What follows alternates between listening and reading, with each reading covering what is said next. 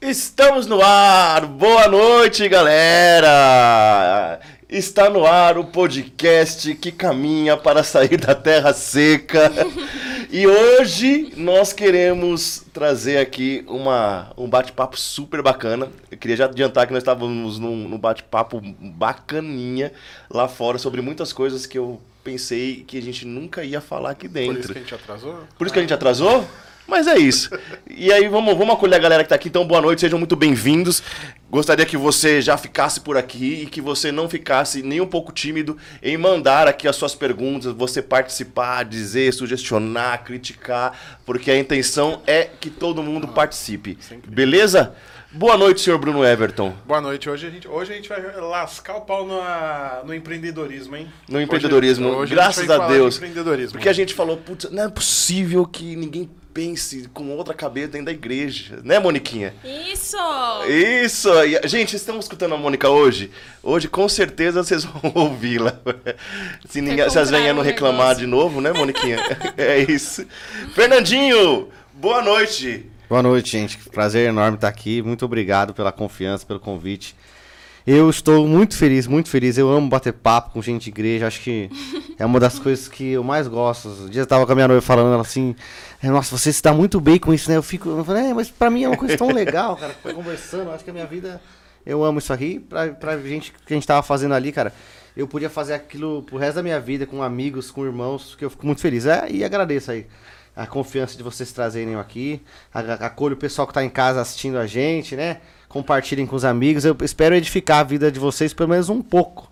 É como o Santos dizia, né? Que você tem que passar na vida de alguém e deixar alguma coisa. Quero deixar alguma coisa para vocês, assim como todos vocês tem, deixam na minha vida sempre que a gente se encontra. Muito obrigado, gente. Glória a Deus. E aí, eu queria começar, porque assim, muita gente hoje vê a fraternidade. O Fernandinho disse um pouquinho, mas Fernandinho, de uma forma um pouco mais, mais profunda, a gente pode dizer assim. É, quem é o Fernandinho? Assim, é, a gente fala assim, poxa, mas a fraternidade fala, vê o padre Ailton. Não, mas não é só o padre Ailton, não, né? Diga aí, Fê, como, quem, quem, quem é você de fato aí, vai? Vamos lá, eu sou, eu sou um jovem, né? Um jovem, tenho 31 anos. Claro. Eu fui convertido quando eu tinha ali meus 18 anos. Aquele começo de conversão é, meio lá, meio cá, mas eu tinha tido um encontro pessoal com o Nosso Senhor. E ali eu conheço o Padre Ailton, que era um jovem sacerdote, é, fazia pouco tempo que tinha se ordenado. Ah, já era sacerdote já. Ele, tinha, é, ele era pároco da paróquia do bairro onde eu morava lá. E ele tinha essa proximidade com os jovens. E eu não era um jovem na curva. Consegue entender? Porque a minha, a minha conversão no bairro lá era uma paróquia de bairro. Então a gente se conhecia da escola, da rua, da, das festinhas que a gente fazia um na casa do outro. Os jovens da igreja ali também, sabe? Uhum. De, do futebol que a gente jogava. E eu era um jovem bagunceiro, um jovem baderneiro, que a, mãe dos amigos falava assim, ó, filha, não sai com aquele menino. o, padre lembra muito disso. Uma vez eu cheguei na igreja, é, cheguei na igreja, não, estava, estava passando na frente da paróquia, como eu falei, uma paróquia da vila, né, do bairro, e o padre estava chegando para celebrar a primeira missa 8 horas da manhã, eu estava indo para minha casa, né, bem embriaco. E o padre tá indo pra onde, filho? Tá indo pra missa, pá. então vamos, vamos junto. Vamos que eu também tô indo. É, antes de eu, de eu entrar pra. Antes de eu ir pra casa, descer pra minha casa, eu participei da missa das 8 da manhã ainda. Não tinha nem noção o que ia acontecer comigo alguns meses mais tarde, né? Aí fui fazer o encontro de crisma lá na paróquia. Meus pais nunca tiveram. Um, nunca me deram uma educação religiosa, assim. Me educaram muito bem, Sim. né? Me amaram muito, muito simples, mas sempre com muito amor. Mas uma educação religiosa eles não me deram, mas até porque eles não tinham recebido essa, toda essa, essa formação que nós temos a, a, o acesso hoje. Então eu não tinha consciência religiosa. Me chamaram para um encontro da igreja, eu fui. Quando eu cheguei lá, depois de um tempo, eu descobri que era um encontro de crisma, que eu ia fazer um retiro. E lá naquele retiro, tive, tô resumindo bem, tá? Tive um encontro pessoal com o Nosso Senhor, É, fiquei realmente impactado. Mas como eu falei, eu tive encontro com o pessoal com o Nosso Senhor. Aquilo não tinha mudado a minha vida. Eu Com quantos anos, filho? tinha 17 para 18 anos. 17 para 18. Aí estava mudando a minha maneira de pensar, né? O Espírito Santo entra, convence. e o padre, naquele momento, me pegou, assim, como um filho, muito próximo, e começou a me ensinar tudo da igreja. Aí, pô, a igreja é encantadora, né? Imagina só, você descobrindo os tesouros da igreja. O padre ensinando ali pra mim. E eu comecei a, a tomar aquilo, os sentimentos que estavam dentro do coração dele, estavam começaram a habitar dentro do meu coração, né? Óbvio, num processo, alguns anos de convivência ali, alguns anos de convivência, esse, esse sentimento dele de, pô, por que, que os jovens não, não se convertem? O que a gente pode fazer para atrair os jovens mais para a igreja? Que tipo de pregação que nós devemos fazer? É, as músicas, já, as músicas sempre foram muito presentes na vida do padre, ele sempre cantou, gostou muito de cantar. E aí ele me pegou, né, como um filho muito próximo e começou a me ensinar tudo isso. Bacana. Acabou que o nosso desejo de evangelizar começava a ser muito igual, né? E o padre vivia falando pra mim, eu tô sentindo algo mais aqui, Deus tá pedindo alguma coisa da gente. E o começo bem foi, era, era bem exatamente assim. O padre falava assim, ó, vamos rezar. Deus tá pedindo algo da gente. Deus tá pedindo algo da gente. Na época, eh, tinha um, tinha um outro rapaz que também que era bem próximo nosso, que foi um dos, dos fundadores. né? Hoje ele não tá mais, mas é, fez parte daquele momento, foi muito, muito legal e, e tem muita participação nisso. E o padre chamava a gente para rezar. Acontecia? É, o padre celebrava a missa da, das missas da manhã, aí à tarde é, não tinha missa, e tinha a última missa que era às seis e meia da noite. Acabava a missa da noite, ele tirava todo mundo da igreja, fechava os portões, nós ficávamos lá dentro, ele expunha o Santíssimo e nós rezávamos ali, né, carismáticos, né, com uma adoração com música. Ninguém tocava violão, né? Eu não sei nem bater palma até hoje. já foi um dia foi, já profetizado que não vou aprender. Então, e aí a gente rezava assim, né, com uma oração carismática, com oração em línguas e profecia, o padre colocava a mão na cabeça da gente, e a gente pedindo. Nessa época, já existia um trabalho de, com evangelização de jovens na nossa paróquia. Olha só, numa paróquia de bairro. Eu era o coordenador do grupo de Crisma lá, cara, metia todos os jovens na rua, porta a porta.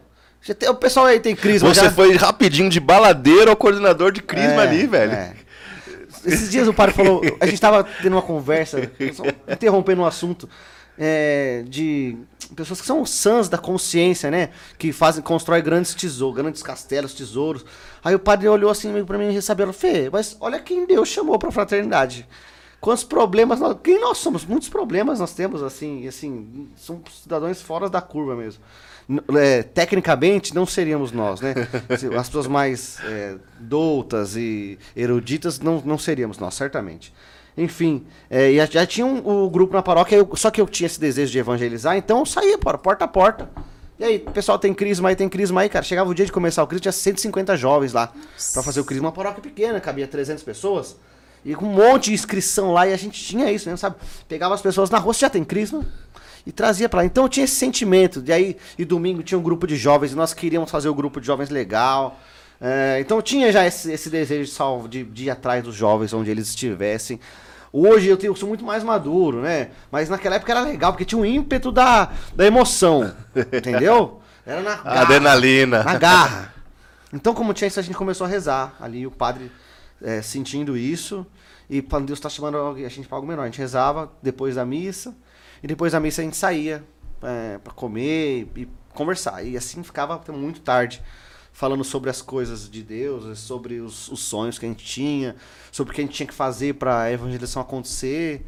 É, e até que chegou uma hora que o padre começou a ter, ter confirmações, né? Sobre o que Deus estava chamando ele para fazer, né? Para fundar. Tanto que é, até que no dia 1 de maio de 2012 ele foi rezar no Carmelo de Cotia, onde nós éramos acostumados a ir. É, eu não fui nesse dia, eu não me lembro por que, que eu não fui esse dia. É, mas foi só ele e o outro rapaz, e lá Deus deu para ele a passagem de fundação, né? Deus estava a passagem onde Elias joga o manto sobre Ezequiel. E ele sentiu que era Deus estava dando para ele um carisma e ele estava derramando ali o carisma sobre a igreja. E a igreja, é como se Ezequiel fossem os filhos dele, então ele estava derramando um carisma. E é, até hoje, assim, era um jeito de ser padre, né? Sim. No começo o padre disse que ele me viu, me viu padre. Eu fui um dos rapazes que ele teve esse sonho. Mas eu não, não, não tinha. Eu pensei já, será que eu tenho que ser padre? Mas acho que eu- todo jovem pensa quando você Claro. entra na igreja. Será que eu tenho que ser padre? Eu acho que seria um bom padre, mas nunca fiz um encontro vocacional, né? É, essa é uma questão bem resolvida na minha vida e- e eu tenho hoje minha maneira de servir os padres. E o padre achou que eu tinha que ser padre, é, então era como se ele estivesse derramando carisma sobre nós. E aí nas atas de fundação lá, tem o dia 1 de maio, e aí, na semana seguinte, ao dia 1 de maio, no final de semana, a gente não rezou, né? Já no, no outro... no- Nossa, gente, desculpa. Não, não tem problema não. É, é normal. É o quarto terço pra rezar hoje. É, e aí a gente... é, Tava jogando carisma. Não, e, e aí não teve a reunião. No dia 13 de maio Aham. de 2012, eu tinha feito a minha consagração a São Luís Maria Grande do Montfort naquela, pelo método da Santa Escravidão naquele dia.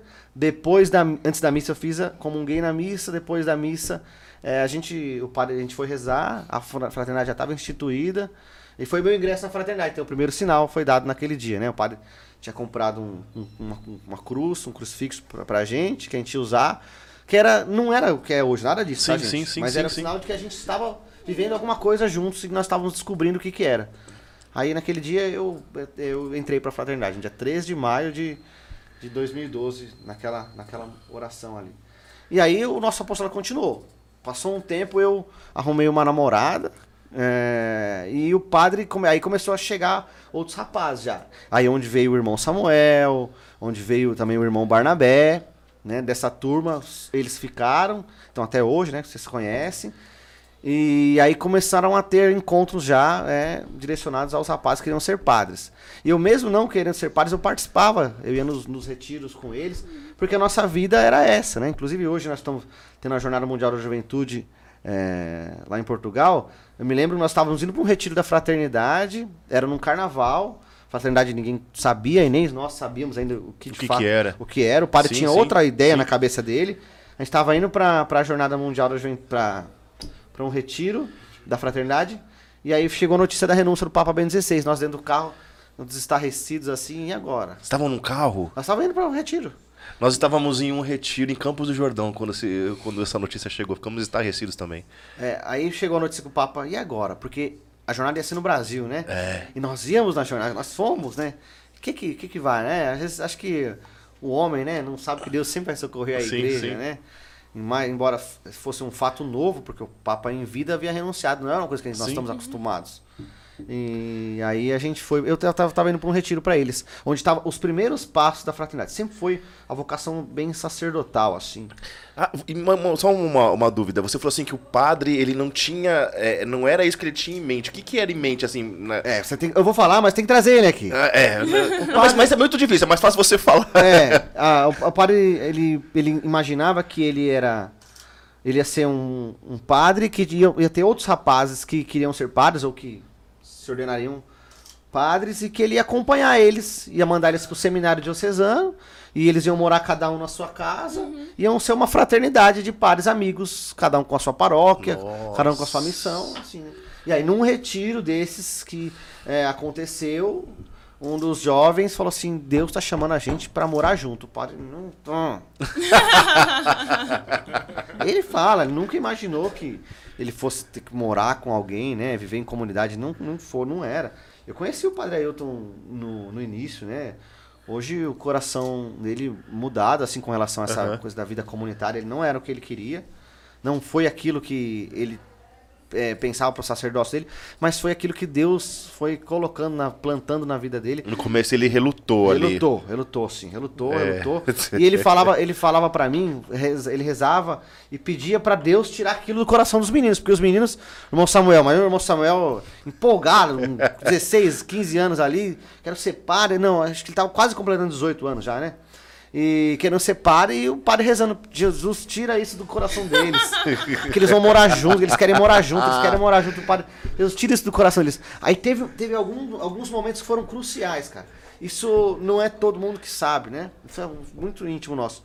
É, por exemplo, o dia que o padre. É, no dia seguinte eles iam morar junto.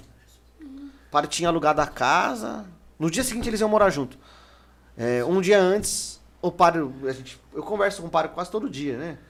Esses dias a gente tá meio afastado sem se mandar, mas eu, eu sou amigo assim, cara. Eu sou amigo de mandar, e aí, mas tá bem? Eu tenho esse- essa coisa de amizade minha, eu faço isso. Aí, é, o padre falando comigo durante o dia, vamos sair à noite, eu preciso falar com alguém, cara. Porque ele tava assim, filho, e agora, meus? Eles, nós vamos todo mundo morar juntos. Amanhã. A mudança é amanhã. Eu falei, é, padre, eu te entendo, entendo o peso que o senhor tá carregando, porque até agora era a tua vida, né? Sim. Agora a vida de outros rapazes está envolvida com isso. Mas sabe, de novo, é porque nós. Talvez eu ainda sou muito ligado nessa terra, né? Porque a mão de Deus sempre esteve em tudo. Sempre esteve, sempre esteve em tudo. E aí eles foram morar junto no, no dia de São José, a comunidade começou a acontecer ali, já como uma, uma, uma, uma congregação religiosa. Já tinha o nome Fraternidade? São Fraternidade São João Paulo II. João- Já tinha. Já tinha o nome, isso aí sempre foi. A gente no começo ainda usava o brasão de São João Paulo II, Aham. né? O nosso brasão, é, o nosso brasão ficou feito, foi feito acho que em 2016, já foi recente. Recente. A gente sempre usou a- o bras- usava o brasão de São João Paulo II. E também teve a, a quando o padre foi falar pro bispo que ele tinha fundado uma ordem. Meu Também foi uma outra situação que a gente tava no celular, ele fez, vou entrar na, na reunião. Reza por mim. Aí tô rezando. Aí eu, e aí, meu, e aí, responde, responde, responde. Porque na cabeça dele, Dom Fernando já tinha, Dom Fernando na época, né? Já tinha dito que não ia aceitar nenhuma congregação, nenhuma comunidade. Mas, Porque já tava prestes a se aposentar, né? Não, ó, não vou. Próximo vai o bispo próximo, não aceito mais nada. Aí o padre foi falar pra ele, já falou, ó, ele ele vai. é, vai escutar e vai. E vai mandar a gente sair daqui, né? assim. Mas não era isso que Deus queria, velho. Não E era aí? isso. E aí eu paro, e aí, meu, me responde, me responde, me responde. Aí, sabe quando você, ele tava na reunião ainda e respondendo, vamos ficar. Mas vamos ficar onde? Calma, espera. Eu, eu- eu lembro vagamente, mas sempre eu perdendo, ele não sabia. Aí ele terminou, a gente conversou, ó, Fê, é isso, tô, surpreso, pensar, porque Porque a gente nem esperava isso. eles achavam que eles iam vir pra cá, pra Vila Brasilândia, não sei que pro, aqui Aham, perto. é aqui perto. É, num lugar ali, e, mas não, o bispo deixou eles lá. Na época ele trocou o padre de paróquia, o padre foi para a paróquia Perpétuo Socorro, que foi onde a fraternidade é, desabrochou, né? Ela, ela, ela é, nasceu na paróquia Santo Antônio, na nossa paróquia, é, desabrochou ali na, na, na Perpétuo Socorro. E o padre foi para lá, foi para a paróquia lá, e lá a fraternidade começou a dar os passos. Aí já os rapazes morando juntos, as vocações aparecendo. Foi nessa época aí, entre o fim da, da Santo Antônio e o começo da Perpétuo Socorro, que o irmão José, né, entrou também. Então, e aí de lá a gente começou a crescer. É, não tinham leigos ainda. Não tinham leigos. Nós tínhamos amigos. Pessoas que gostavam muito da fraternidade, mas que eram leigos. É, tinha um grupo de ami- a- a- amigos. No começo, então, era só religiosos, só fez. os religiosos. Meninos e também já meninas? Não, só rapazes. Só rapazes. Só rapazes.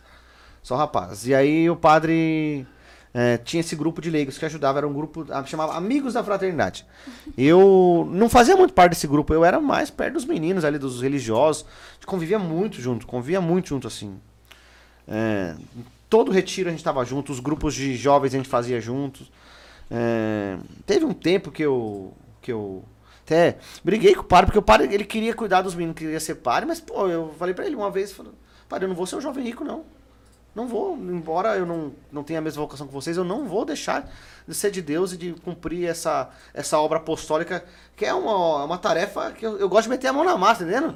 Eu gosto de pregar mesmo, cara. É pegar o microfone, se precisar colocar a mão nas pessoas, fazer apo- Eu gosto disso, tá? Então eu não vou ser o jovem rico. Nós, daí nós até ficamos um tempo separado ali, é, depois já voltamos a, a conversar, e aí começou a consolidar esse grupo de amigos da fraternidade. né? E o padre tinha eu, porque eu não queria ser padre. E não tinha lugar, se eu não queria ser padre. Eu tô desde o começo na obra. É, o que, que o padre faz? O Qual padre é o meu lugar? o padre foi tomar conselho com um padre bem é, pouco conhecido, chamado padre, é, o padre Zé Henrique, da Aliança Misericórdia. Aham. Aqueles padres, né, que ma- fala meio assim, hã? Sim, o padre falou assim pra ele, ó. Pega esse rapaz aí e faz um grupo de, de oração e cria um, um, um ramo de leigos pra sua comunidade, vai fazer bem. Ah. Aí a gente foi, cara, e criou o Dínamos. Foi o Dínamos. O Dínamos era na garagem do primeiro, do primeiro, primeiro Dínamos. Tem Então o Dínamos era uma ver... era, era, era, já era- nasceu como um braço para os leigos um braço ali. para os leigos. Ó, isso aí, tava tendo. Eu sei que eu pedi, eu pedi lá no grupo para os vocacionais assistirem. O Dínamos começou com o braço dos leigos, na verdade. Era como se fosse.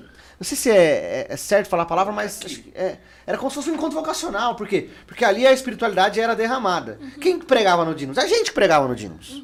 Entendeu? Você quer ver o que nós estamos vivendo? É nós que pregamos. Dia- Agora acho que não mais, mas um dia eu entrei numa discussão com o irmão José e falei, irmão, eu fui o que mais pregou no Dínamos. Ele, não, foi eu. Eu falei, nada, eu preguei muito mais que você, porque o Dínamos era o lugar onde nós pregávamos. E os jovens que estavam participando dos nossos apostolados, cara, não pensem, é, é, por enquanto, em grandes públicos. Nós éramos o grupo de crisma que tinha na Perpétuo Socorro, junto com alguns que vieram da paróquia aqui, mais uns outros que conheciam algum irmão. Era um grupo pequeno, tanto que a gente se reunia na garagem da fraternidade. E ó, não tô brincando, a garagem deve ser dois estúdios desse aqui. No máximo dois estúdios desse aqui. E ali uma Que pregação. fantástico. É. Só começou a ficar pequeno, né? Ficava pequeno, ficava Claro. um pouco de gente pra fora. E a gente. Cara, é uma coisa boa. Tem aqu- aquela máxima, né? Eu costumo dizer. E não deixa eu falar muito, porque senão eu falo Não, vambora, vambora. Eu Tá, tá, tá empolgante, cara. Tá ótimo. É, e aprendam, os jovens que estão aí sarados, fraternidade, afins. É, não se contentem com pouco. O desejo do nosso Senhor é salvar a todos. A todos. Quando ele diz a todos, é a todos. Ninguém tá, não tem ninguém fora do todo. E se você ficar com aquele discursinho, ah, mas temos pouco, mas temos bons. Eu acho isso é meio- um pouco meio hipócrita, sabe por quê? Porque se você tem um negócio bom, você tem muita gente indo. Então a gente queria fazer um Muita grupo. gente sendo cansada. É, queria um negócio agradável, sabe? Eu sempre fui um cara preocupado com, pô, eu preciso fazer uma pregação legal, cara. Pô, meu, não, não dá pro pessoal ficar me escutando sem, sem me entender o que eu tô falando. Eu fazendo coisa vazia, eu preciso trazer algum conteúdo. Pô, Deus confiou pra mim. Se o cara deu o microfone na minha mão é porque ele tá pedindo a minha opinião. E eu preciso lá. Uau, muito vai lá, em bom. nome de Deus. E, e- e aí o grupo foi crescendo, porque era legal ir no grupo de jovens. Era legal. É, e aí a gente teve que, uma hora, mudar. Eu morava numa outra uma casa, que na minha casa, na parte de cima, tinha uma laje grande, cara, que cabia lá, cabia já umas 150 pessoas. E como tinha ficado pequeno aquele lugar, tive, inclusive o vizinho já tinha falado pra Levou polícia. pra, levou pra casa. Levou pra polícia lá, a polícia passou lá. O cara, ó, esses meninos fazendo barulho aqui. O cara falou, pô, cara, os caras tão rezando, cara, você tá reclamando? Enfim, aí a gente foi lá pra casa. E um despertar que eu acho que vale a pena citar pra vocês aqui, nesse começo desse apostolado que nós tínhamos com jovens já, ali já era a Fraternidade de São João Paulo II, tá? Tá. Dínamos. Uma vez tava, eu e o padre, nós estávamos conversando na garagem da casa paroquial da Perpétuo Socorro. Conversando nós dois lá. E a gente sempre bateu muito papo, conversou muito. Acho que a direção espiritual se dá ali, né? E aí ele, ele te mostrou um vídeo de uma comunidade que tava bombando na época. E a gente fazia um grupo de oração eh, estilo renovação carismática, sabe? É, o louvor ali daquele jeito, a pregação e oração no final. Era muito. A gente aprendeu, aprendi daquele jeito. Aí o padre mostrou um vídeo pra mim de um grupo de, de, um. Colo de Deus, gente. Aquela música Caso Não Sabeis. tal colo de Deus aí. É. Aí eu peguei e olhei a Caso Não Sabeis. Falei, padre, é isso aqui, ó. Isso aqui é legal. Isso aqui vai. A galera vai gostar. Entendeu? Obviamente que eu sou um cara, cara, que eu não vou trair a igreja nem a tradição de maneira alguma. Mas eu falei, isso aqui é legal. Se a gente conseguir achar o, o, o, o- limiar do que é ortodoxo e o que é carismático, nós vamos, nós vamos, dar, nós vamos se dar bem. E aí a gente começou a fazer um grupo cada vez mais com a cara de jovem. E o que eu tinha na minha cabeça? Eu falo assim, ó.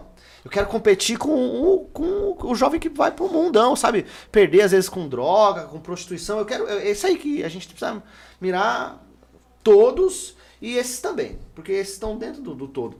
E aí a gente começou a fazer um grupo de jovens e eu, eu minha cabeça, ó. Primeiro, precisa começar antes do horário. E a gente tem que dar um tempo como se fosse uma interação.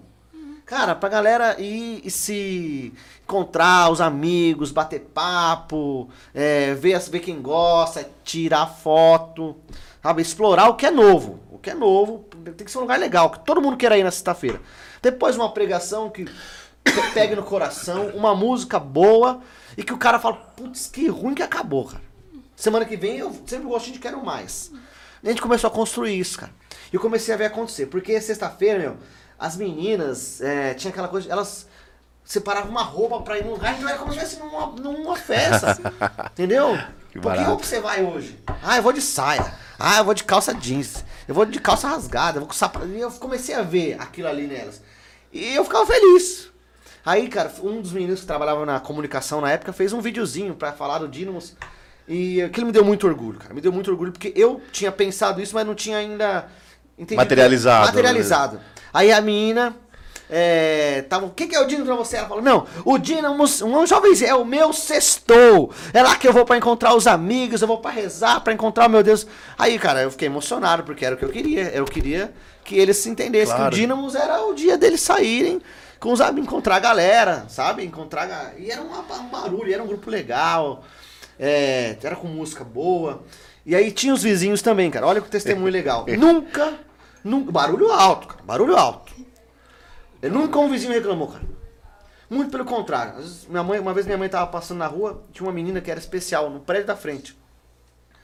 E a mãe dela, faz- fazia umas duas semanas que não tinha dínamos ainda, não tinha dínamos por alguma coisa. E a mãe da, da menina especial encontrou a minha mãe e perguntou pra ela assim: é, Jo- é, O que não sabia o nome. aconteceu? Por que, que não tá tendo louvor de sexta-feira? é o louvor que acalma. A minha filha, toda sexta-feira, ela fica esperando vocês lá. Com o Uau! barulho, porque é o que acalma ela, minha menina especial. Entendeu? Nunca ninguém reclamou, cara. Nunca ninguém reclamou. E era barulho alto, bateria, pá, pá, pá. Nunca ninguém reclamou. E o Dinamo se constituiu ali, virou esse, esse grupo é, que a gente gostava. Mas só que assim, eu sempre falei, ó, Paulo, vamos inovar, né? Vamos. Inovar não é perder a mão da igreja, mas é trazer algo bom. Cara, eu quero ir lá, eu quero ir lá, eu quero ir lá. É, a palavra de Deus diz, né, que os filhos das trevas são mais muito astutos. mais inteligentes que os filhos da luz. E a gente precisa ter uma, às vezes ligar um pouco, cara, porque os nossos grupos têm que ser atraentes, legais, levarem verdade, porque a palavra de Deus converte, levarem as pessoas a um encontro pessoal com o nosso Senhor, mas não pode ser chato, nem virar um, um guetozinho, um grupozinho. Não, acho que a gente tem que, ah, sabe, como é, o Papa Francisco, se não me engano, diz, né, escancar as portas, cara, escancar as portas, pega todo mundo. Às vezes eu, vi, eu via grupo de jovens, os, coordenadores falam, ah, Fernandinho, nosso programa aqui agora tá todo mundo namorando, cara. Eu falei, "Seu meu irmão, mas se tu colocar 50 meninos de 15 anos e 50 meninos de 15 anos, você não quer que eles namoram? Tem que estar feliz que eles estão namorando. É, entendeu? Não, então para de achar problema onde não tem. Não é problema eles estar namorando. Né? É, a gente tem que cuidar pra não acontecer nada de errado, pra pra que eles não saiam da igreja por causa disso, mas porque eles estão namorando, tem que achar bom. Tem que agora vamos ensiná-los a namorar. Ah, Como fazer? Entendeu? É verdade. Então não, não é esse um problema. E aí o, aí o Dinos cresceu, a gente foi daí foi lá pra paróquia, porque era um lugar maior. Nosso apostolado começou a ficar, é, eu digo que geolocalizado ali. Era muito legal receber gente de fora. Você recebe, cara. Claro. Gente de fora, vindo de outros lugares pra vir no Dínamos. Sempre me preocupei quando era eu o responsável, né? Eu preciso trazer uma pregação legal, então eu tava antenado, cara. Cara, eu já ouvi muito é, aqueles stand-up, porque eu queria ver o que os caras estão ouvindo. Esse dia eu falei pros meninos do, do colégio que, que eu trabalho lá. É, as meninas parecem tudo com o piercing no, no, no nariz assim. Meu, vamos lá, vamos ver por que, que isso tá acontecendo. Elas estão sendo influenciadas por alguém, vocês não sabem. A gente precisa entender o que, que, tá, o que, que tá acontecendo. O que, que eles estão ouvindo, qual que é a música. Cara, isso não vai corromper a gente, pelo amor de Deus, né? Não é isso que vai corromper a gente. Mas vamos lá, porque a gente precisa saber onde a gente tá pisando. Porque se a gente não souber quem é o nosso. É, o nosso não vou falar o nosso, o nosso, Nosso inimigo. concorrente. Nosso concorrente. É, não é inimigo, nosso concorrente. A gente vai, vai chegar meio é, de calça curta, a gente tem que chegar sabendo que a gente vai estar lá. Então eu, eu sempre achei isso legal, e próximo dos jovens. Tanto que, se alguém tiver aí, se manifeste, né? Os meninos, os consagrados, os jovens mais velhos da fraternidade, que hoje já casaram, estão tendo filhos, estão prestes a casar, são todos dessa época. Todos dessa época. Tenho o maior orgulho de falar deles, porque são todos dessa época. Nesse primeiro processo vocacional, eu tive é, o prazer de acompanhar todos eles ali, com os primeiros, com os irmãos mais velhos, mas ali muito próximo. Acompanhar mesmo, sabe? E aí, meu, você tá bem, cara? Como é que tá a tua vida? Trabalhando, tá estudando, é, tá pecando, tá perdido, tá desigrejado? Vem, fala comigo e aí, essas. Eu, eu, né, não por mérito meu, muito pelo contrário, por, é, por misericórdia de Deus. Hoje, os, prim- os jovens mais, mais antigos consagrados, a Magda, né, que, é- que canta também lá no ministério, é, e outros tantos, eles. A minha noiva também é dessa, dessa primeira essa primeira época de, de jovens consagrados, foram eu, eu que acompanhei eles bem de perto. Hoje já, graças a Deus, tem, é um processo já bem feito, eles fazem. é, cada um tem um acompanhador, o acompanhador presta. é, dá um feedback pro acompanhador superior. E são pessoas mais é, bem informadas do que eu, que eu não era, era muito assim. E aí, fala Ô, aí Rafael mim. Félix, eu confirmo, foi um tempo incrível. Fé- Félix, Félix. Félix casou, é pai, ó. Rafael, tempo bom Também demais. foi dos primeiros que estavam comigo lá, com a gente. Foi um desses que participaram dos nossos grupos. Então, o Rafael vai casar, o Félix casou, é pai. Eles estavam naquela primeira hora, aquela primeira, aquele primeiro ímpeto, né, nossa, do Dínamos, dos jovens ali, tá aí os frutos, né? E que Deus faça muito, florescer muito mais, é isso.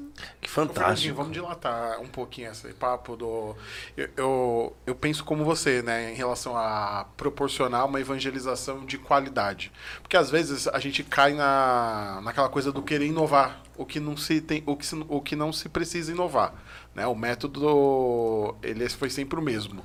Mas eu vejo que às vezes tem em alguns lugares, em algumas situações, em algumas realidades de paróquias e até ah, talvez até de comunidades se cai muito nessa coisa do fazer ah Deus é simples então faz o simples né e, e eu acho que o jovem eh, ele precisa de um lugar que ele tenha qualidade que ele escute bem, que ele tenha uma sonora bacana, que ele se expresse, que ele se identifique. Porque assim, o mundo perde esses jovens assim, ó. Porque o mundo tá inovando e envolvendo eles, tipo, de tudo quanto é jeito, né? Então, eu penso dessa forma também. Eu acho que a gente precisa buscar sempre ter encontros boa, de qualidade, encontros bons. Acho que essa é a questão da palavra de Deus também, uma palavra bem direcionada, com de verdade, né? Porque a gente vive um tempo de um evangelho muito é, confeitado, um evangelho de, muito de inclusão. E, e realmente, eu lembro, eu lembro um pouquinho de quando eu vi a fraternidade pela primeira vez. E eu, eu lembro que o Dínamos era uma coisa que me chamava muita atenção. Eu, eu lembro que eu assistia no YouTube e eu já achava isso muito legal, porque eu nunca tinha visto grupo de oração no YouTube. Né? Eu, eu- eu lembro que o dia que eu falei pras meninas assim, ó, traz foto, tira foto, igual na balada. Tira foto todo mundo, fala assim, ó, gente, quer ver sua foto?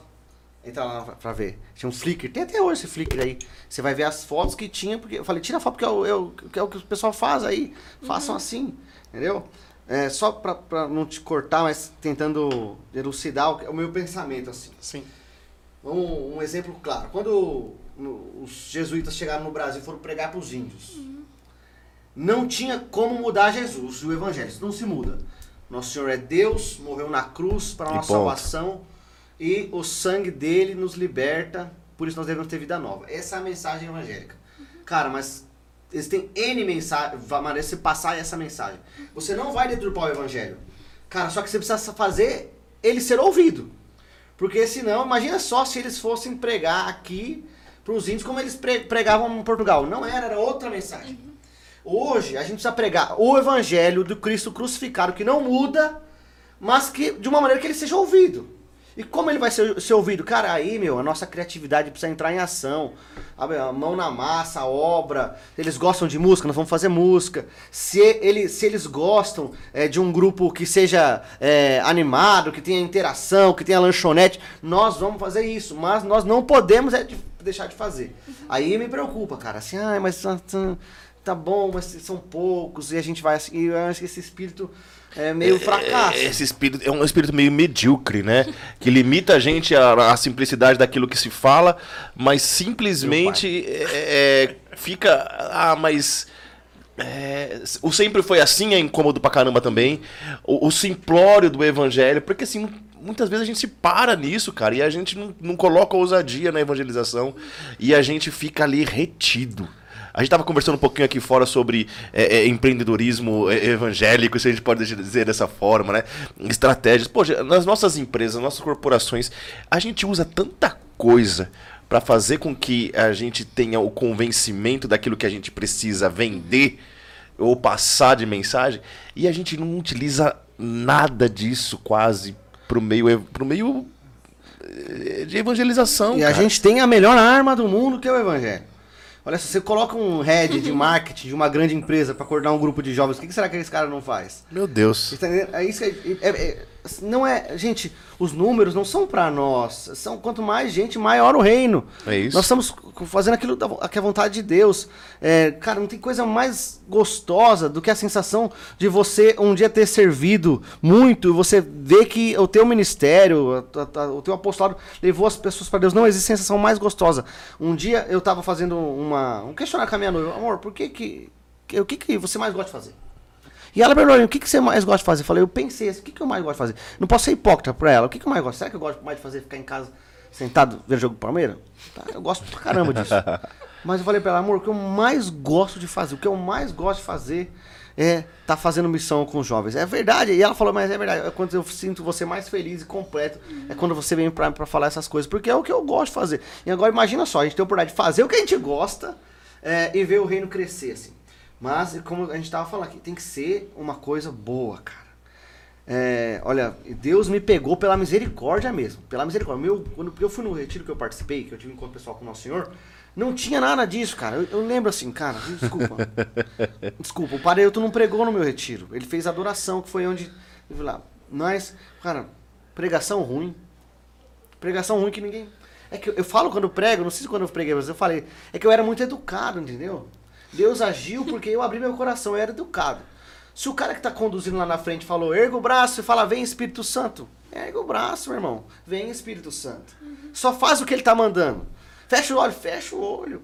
E eu fui fazendo tudo aquilo que o cara tava mandando, quando eu fui ver, pá! Tava dentro. Entendeu? Mas é, não foi, não era um negócio legal, entendeu? Olha, entra na internet aí, cara, vê um show de desses do Lola Palusa no Rock in Rio, vê que legal. Vai, nós vamos competir com esses caras aí, meu. Você acha que nós não temos que ter um, um ambiente legal, uma estrutura, um microfone legal pra falar, uma televisão legal para os nossos jovens? Então é isso. É isso. tudo depende de grana, porque nós precisamos disso. É, e depende do esforço da gente, cara. Não acha que ah, vamos fazer com menos aqui, com menos. Não, às vezes com menos vai alcançar pouca gente. Tem que ter uma, uma visão mais profunda, mais profética, né? É, jovem evangelizando jovem e que o ímpeto, a força, a coragem. E, gente, se a gente fazer aquilo que é da material, da carne, Deus vai abençoar com o espírito. A gente só precisa fazer a nossa parte. A Exato. nossa parte é fazer aquilo que é da terra, do humano. A nossa parte é proporcionar é, um microfone legal, tá aqui uma caneca para eu tomar um vídeo, o menino tá ali com o computador. A nossa parte é isso aí.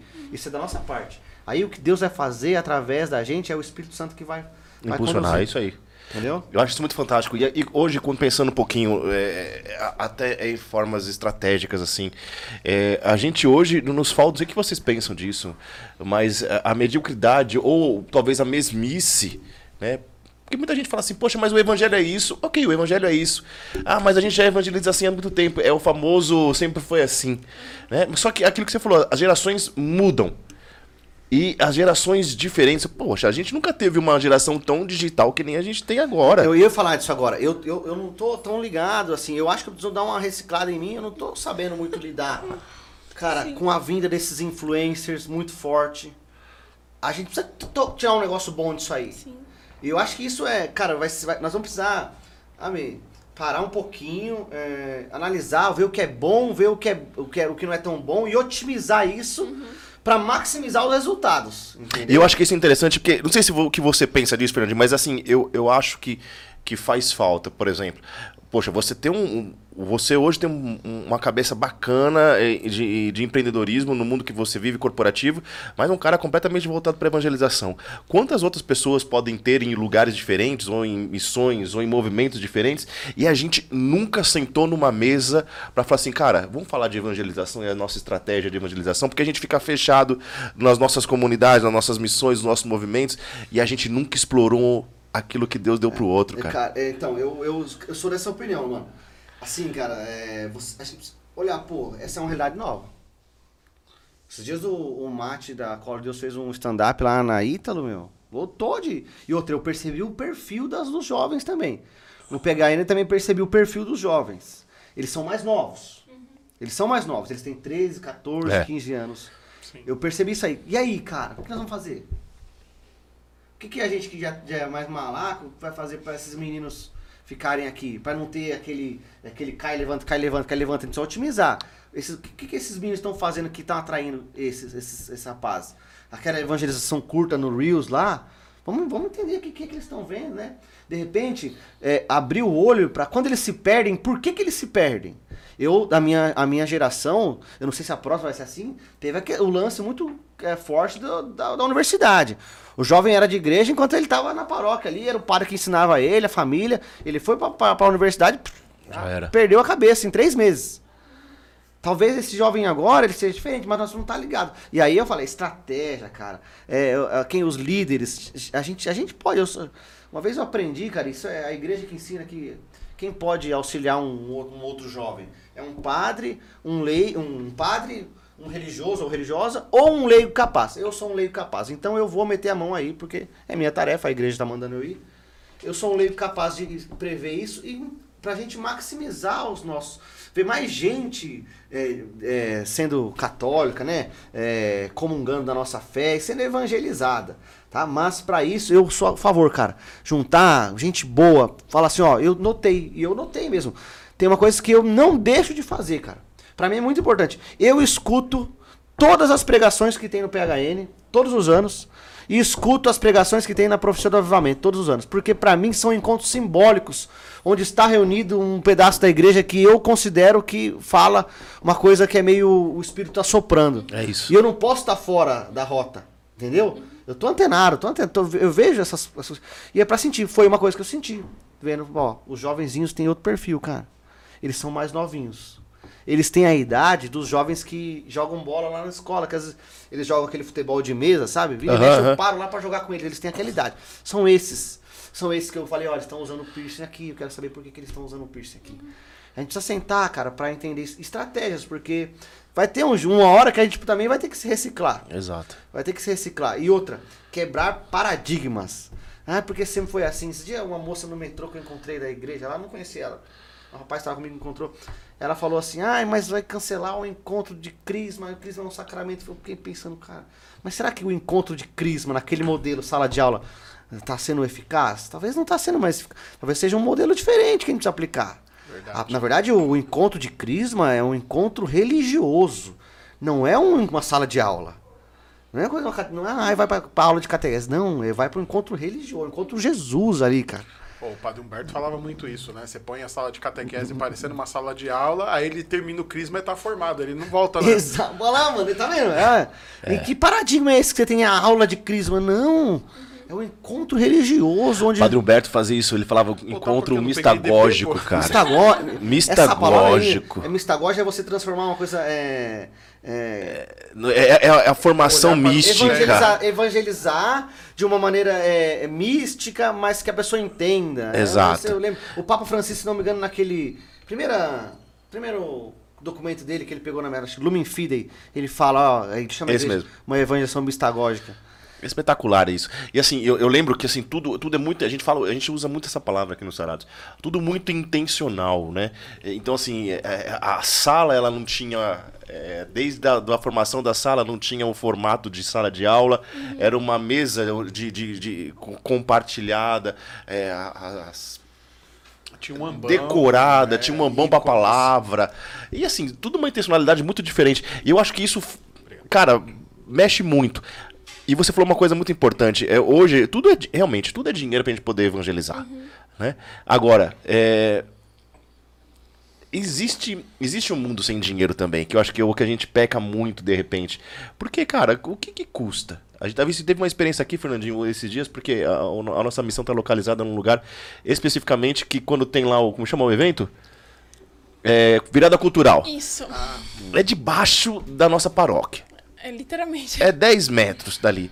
Cara, e, e, e naquele dia, eu lembro que o que teve de jovem que a gente colocou pra dentro, as meninas sainham com copo de. Não, mas eu tô com um copo de. Não, pode entrar mesmo assim, filho.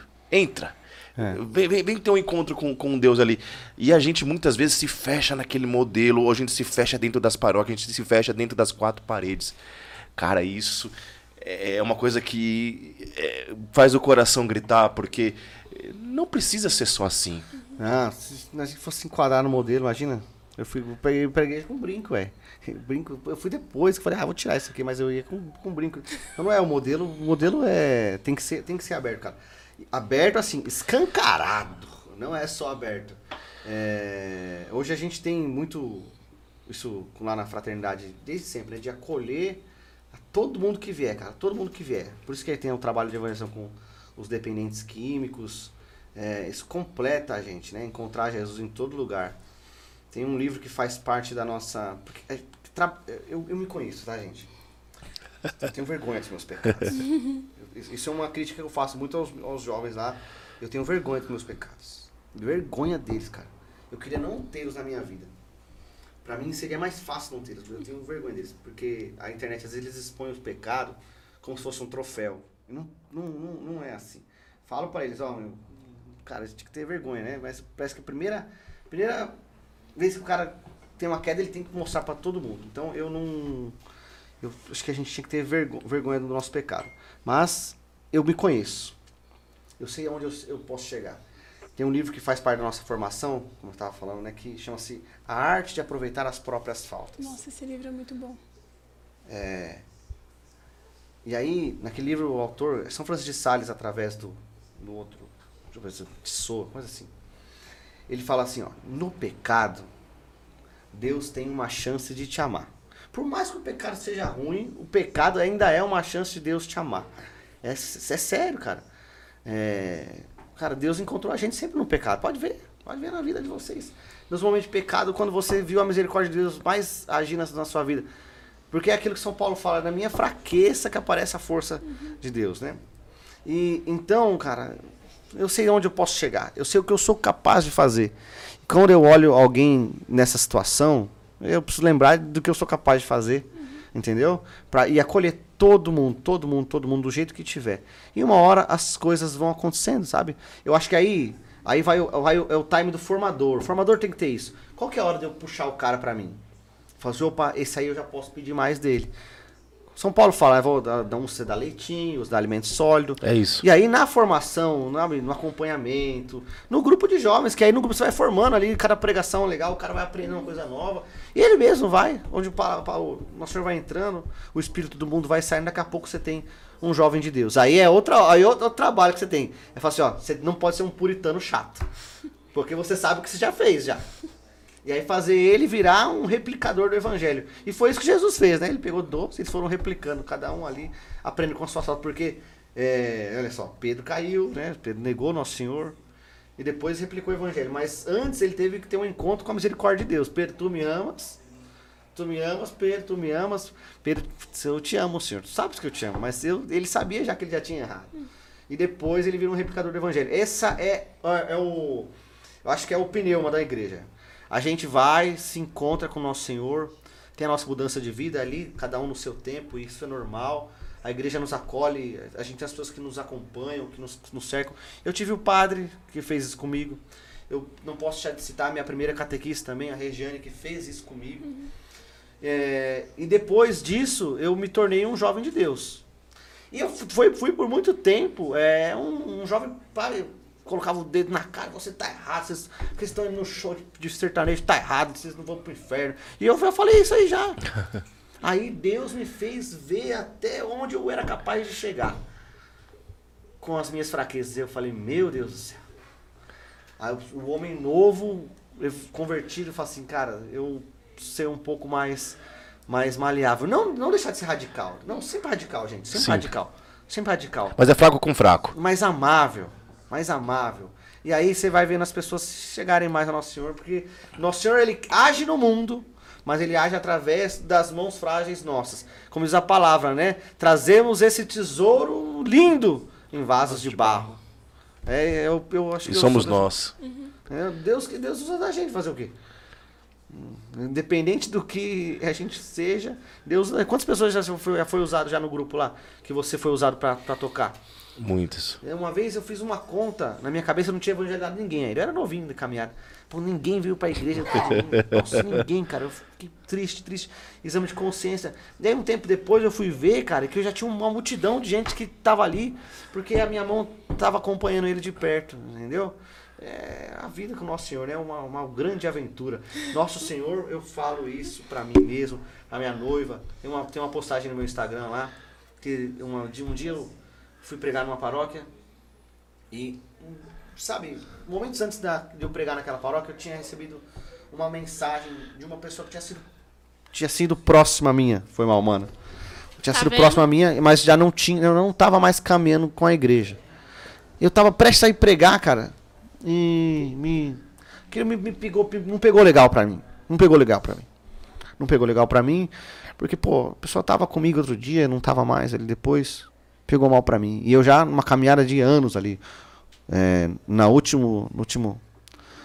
Esse dia foi dia 29 de julho. Eu fiz 13 anos do meu primeiro encontro com Jesus. Uau. 13 anos.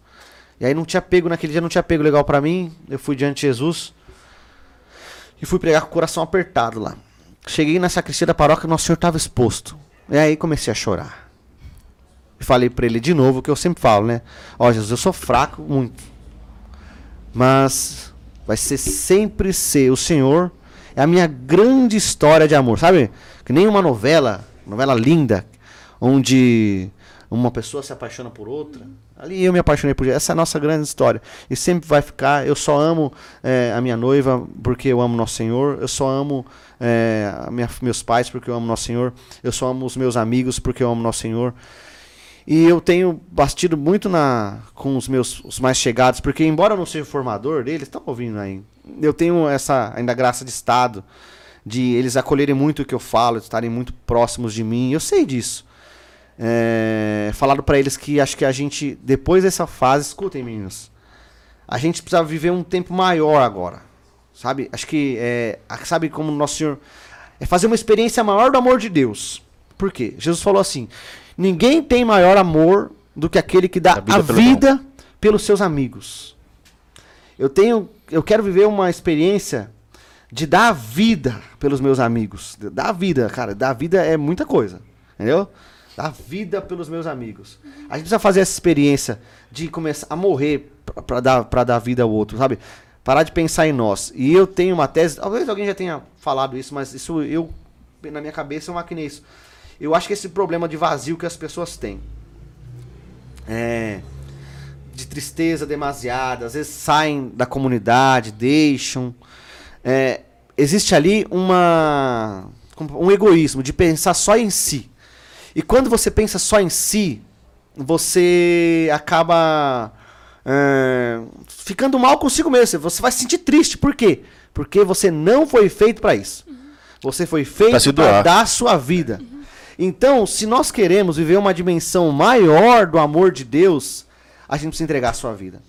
Então, entregar a sua vida aonde? Cara, eu, eu preciso entregar minha vida pelo meu casamento que vai acontecer, pelos irmãos da minha comunidade que estão do meu lado, é, entregar minha vida pela, pela, pelos meus pais, por todas as pessoas que eu amo, eu preciso dar a minha vida. Por que, que eu preciso dar minha vida? Porque eu quero ser feliz, porque eu quero fazer uma experiência mais profunda do amor de Deus. Eu preciso de uma conversão nova, mas essa conversão nova só vai se dar quando eu me entregar. É, esses dias eu tava com o meu, meu patrão na sacristia, papo de sacristia assim. E ele, ele a gente conversando, mas o que, que é carregar a cruz?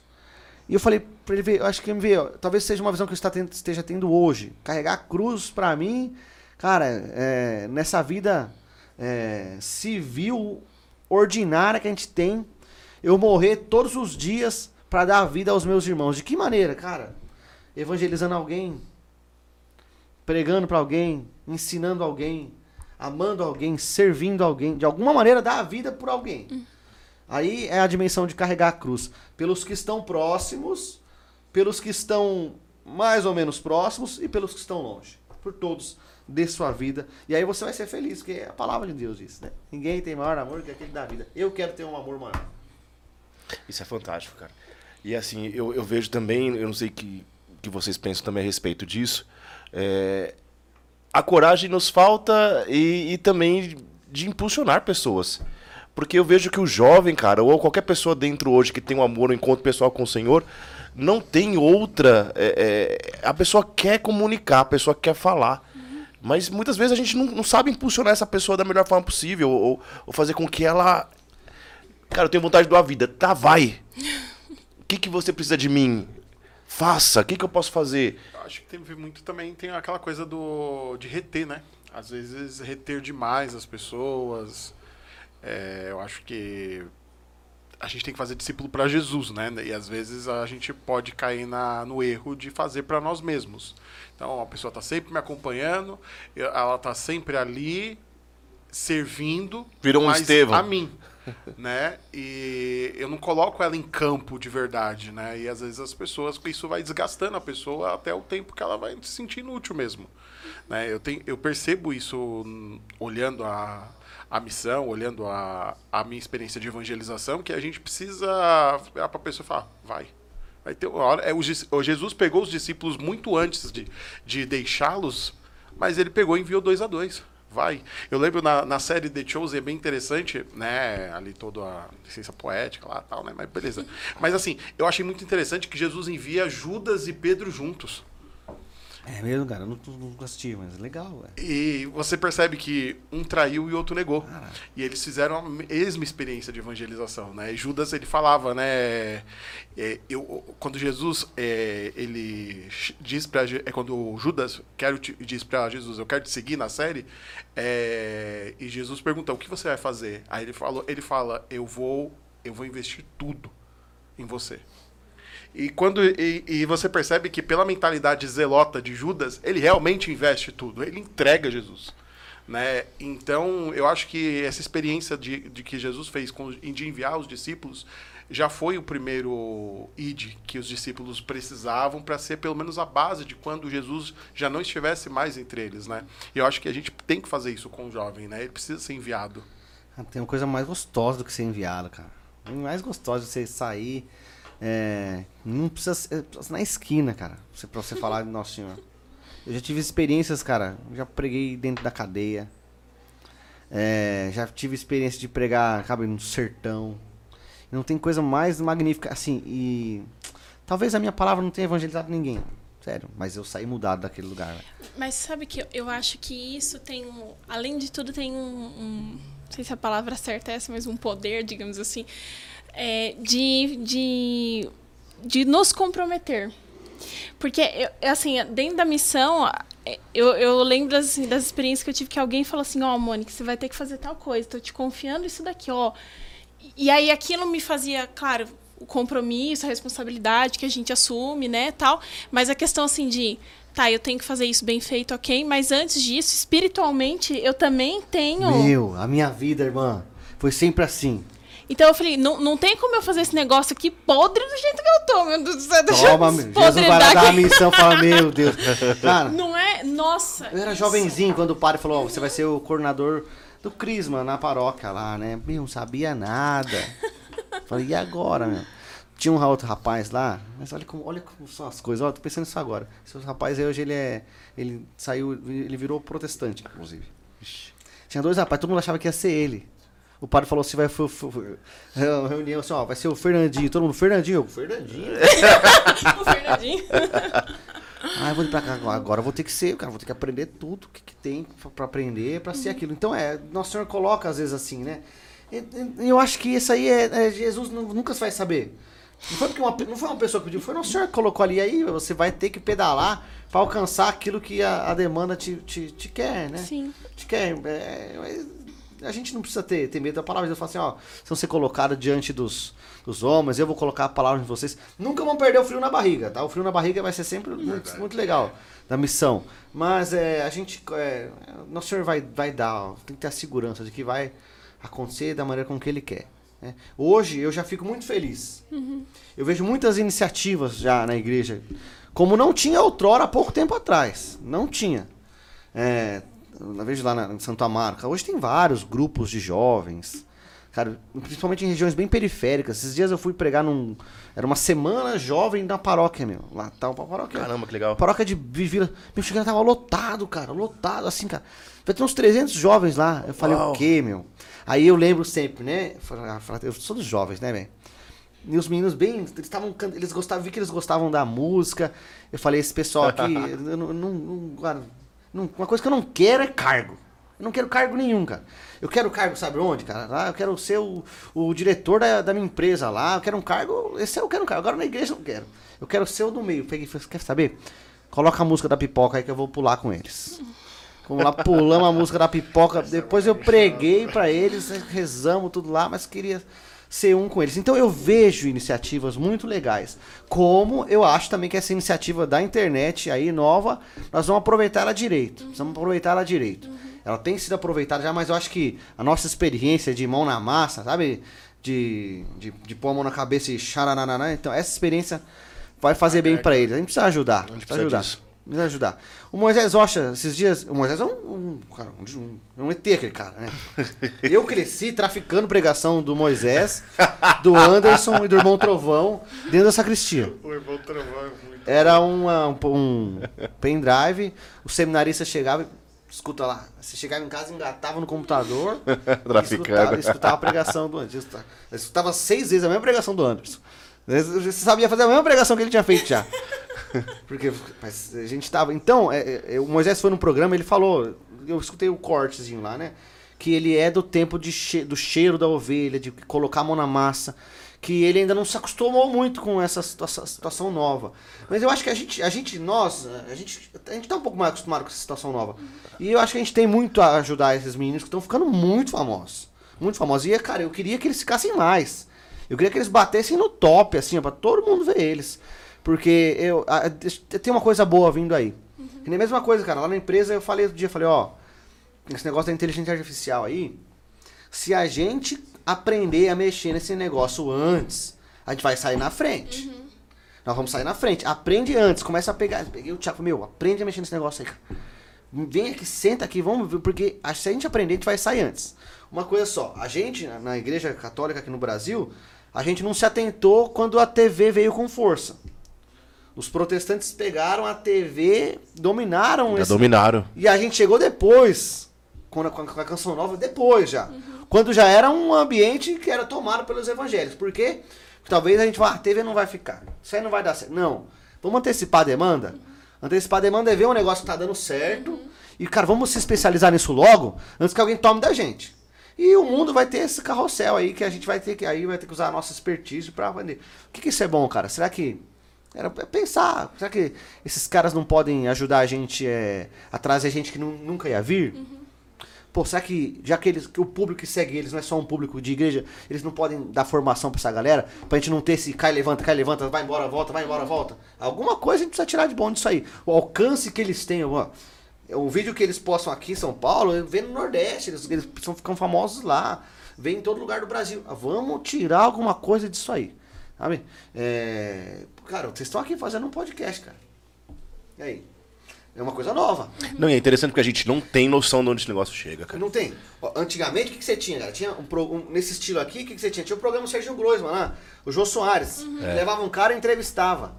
Os meninos transformaram isso aqui em um negócio novo. E que pô, vocês ah, pegaram a dianteira do negócio. Entendeu? Viu uma oportunidade, pô, isso aqui é legal. Vamos lá, vamos empreender nisso aqui. Vamos fazer. Tá aqui, cara. Quem já veio aqui? Já veio um monte de gente legal Já, aqui já. já, já. E vai vir muito mais, né?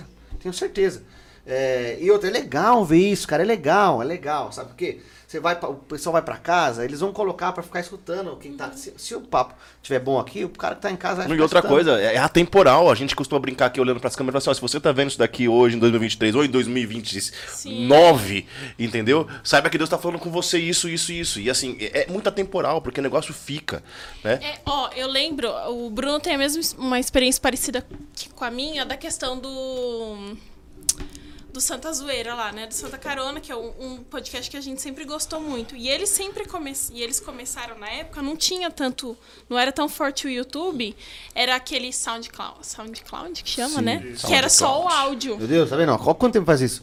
O cara antecipou. E aí, tipo, eu lembro assim que em momentos que eu não eu tinha feito a experiência do retiro e aí eu tive que me afastar, enfim, tive uns problemas pessoais. Só que eu queria ainda me manter, digamos assim, nesse me situar nesse ambiente de igreja, descobrir o que que era renovação carismática, isso pra mim era novo, nunca tinha escutado falar.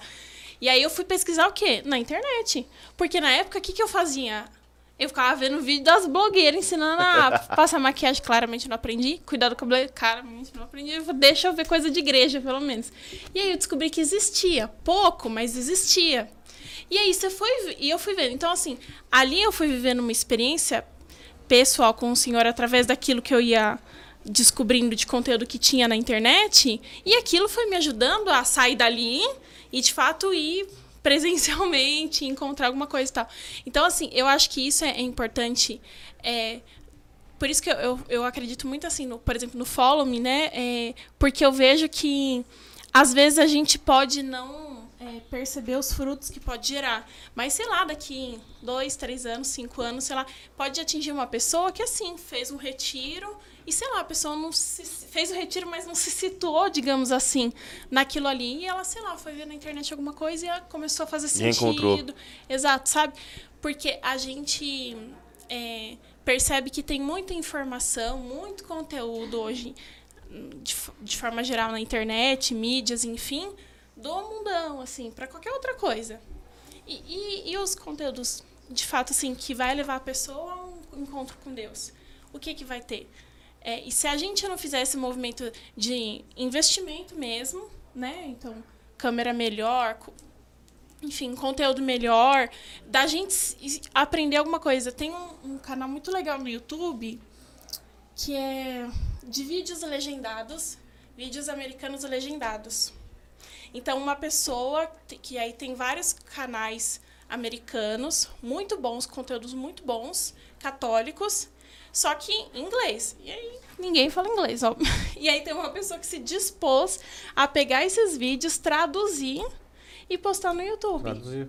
Então, assim, a pessoa tá ali, então, é, colocando, gastando o tempo dela e tudo mais. Eu nem sei se. Eu não faço a menor ideia de quem que é o administrador, não sei. Só que a pessoa gasta o tempo dela. Tá ali. evangelizando, né? Exatamente. Tá evangelizando. Então, assim, é, a gente precisa, eu acho também, ter esse, esse olhar, assim, e essa disponibilidade mesmo. O que, que eu posso aprender, o que, que eu já sei eu posso colocar aqui. Porque isso vai atingir. É da mesma forma como é- quando a gente começa a entender onde que os jovens estão se perdendo. É como é que o jovem não se perde. Ou, na minha época, ah, era um baseadinho de maconha, e não sei o que, que alguém que o jovem não sabia o que que era, experimentava por curiosidade. Pô, hoje não. Hoje não é, hoje não é tanto pela curiosidade, é mais pelo eu quero, eu sei os malefícios, não tô nem aí. O que, e o que é muito mais vida, né? difícil hoje de contornar, né, Bruno? Porque Exatamente. você chega pra um cara hoje e fala assim, pô, mas vai ser isso, vai acontecer na sua vida, blá, blá. beleza, isso eu já sei tudo, mas eu quero.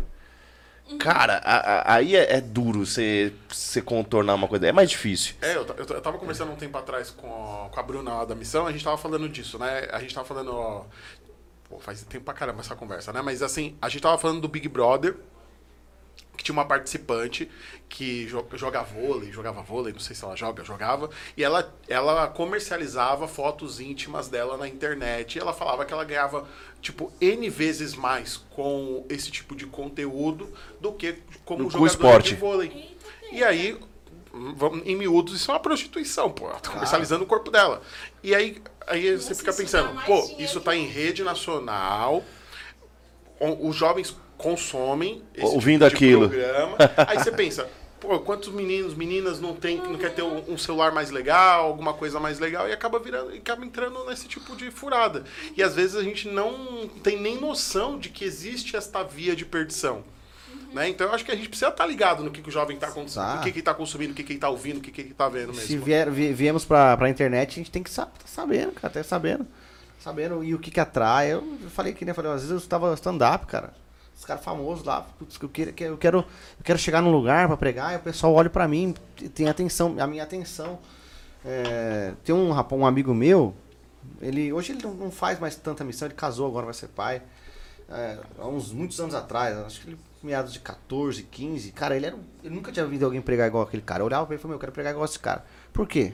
Ele chegava num lugar, bermuda, boné, all-star cano alto, começava a falar, tava tava todo mundo dando risada.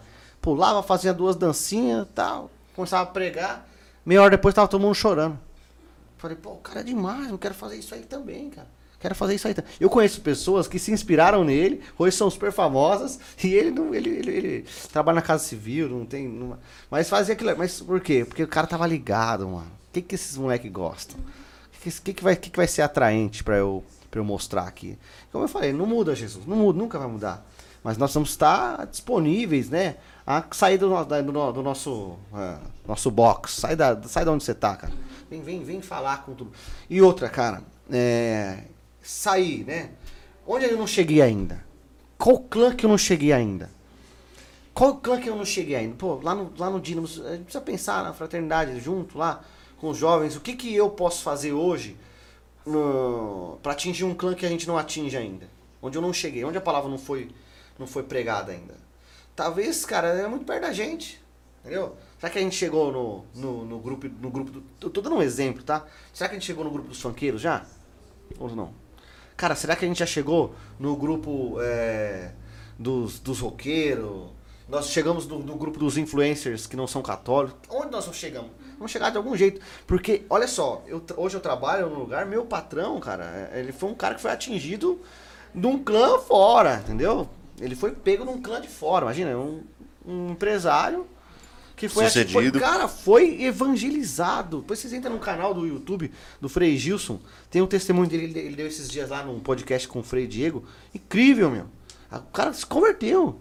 Se converteu, o testemunho. Eu lembro que quando o, pa- o padre, eu e o padre sempre tivemos. Essa, a gente, eu gosto de ver peixe e, da- grande. e daqueles que, que Jesus falou que era mais difícil do que passar no.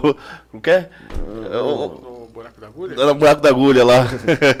O, o, o- eu e o padre sempre gostamos de falar de grandes conversões, sabe? Ah, é. Pessoas que. se Olha, você viu quem se converteu? É, então, uma vez o padre falou: Ô Fê, diz que tem uma história lá de um, de um rapaz, cara, que tem uma faculdade que se converteu. Pô, um, pô, um dono de uma faculdade. Pô, que legal, cara. Ficou legal. É, é- é bonito ver isso. Ver quando alguém, alguma pessoa grande se converteu. Então, os nossos jovens, né? Abram a cabeça. Não, não, não fica parado, cara. Não fica parado, sabe? No, no teu exame de consciência, vai pro, vai pro leito, pro bercinho, e pensa o que eu posso fazer mais.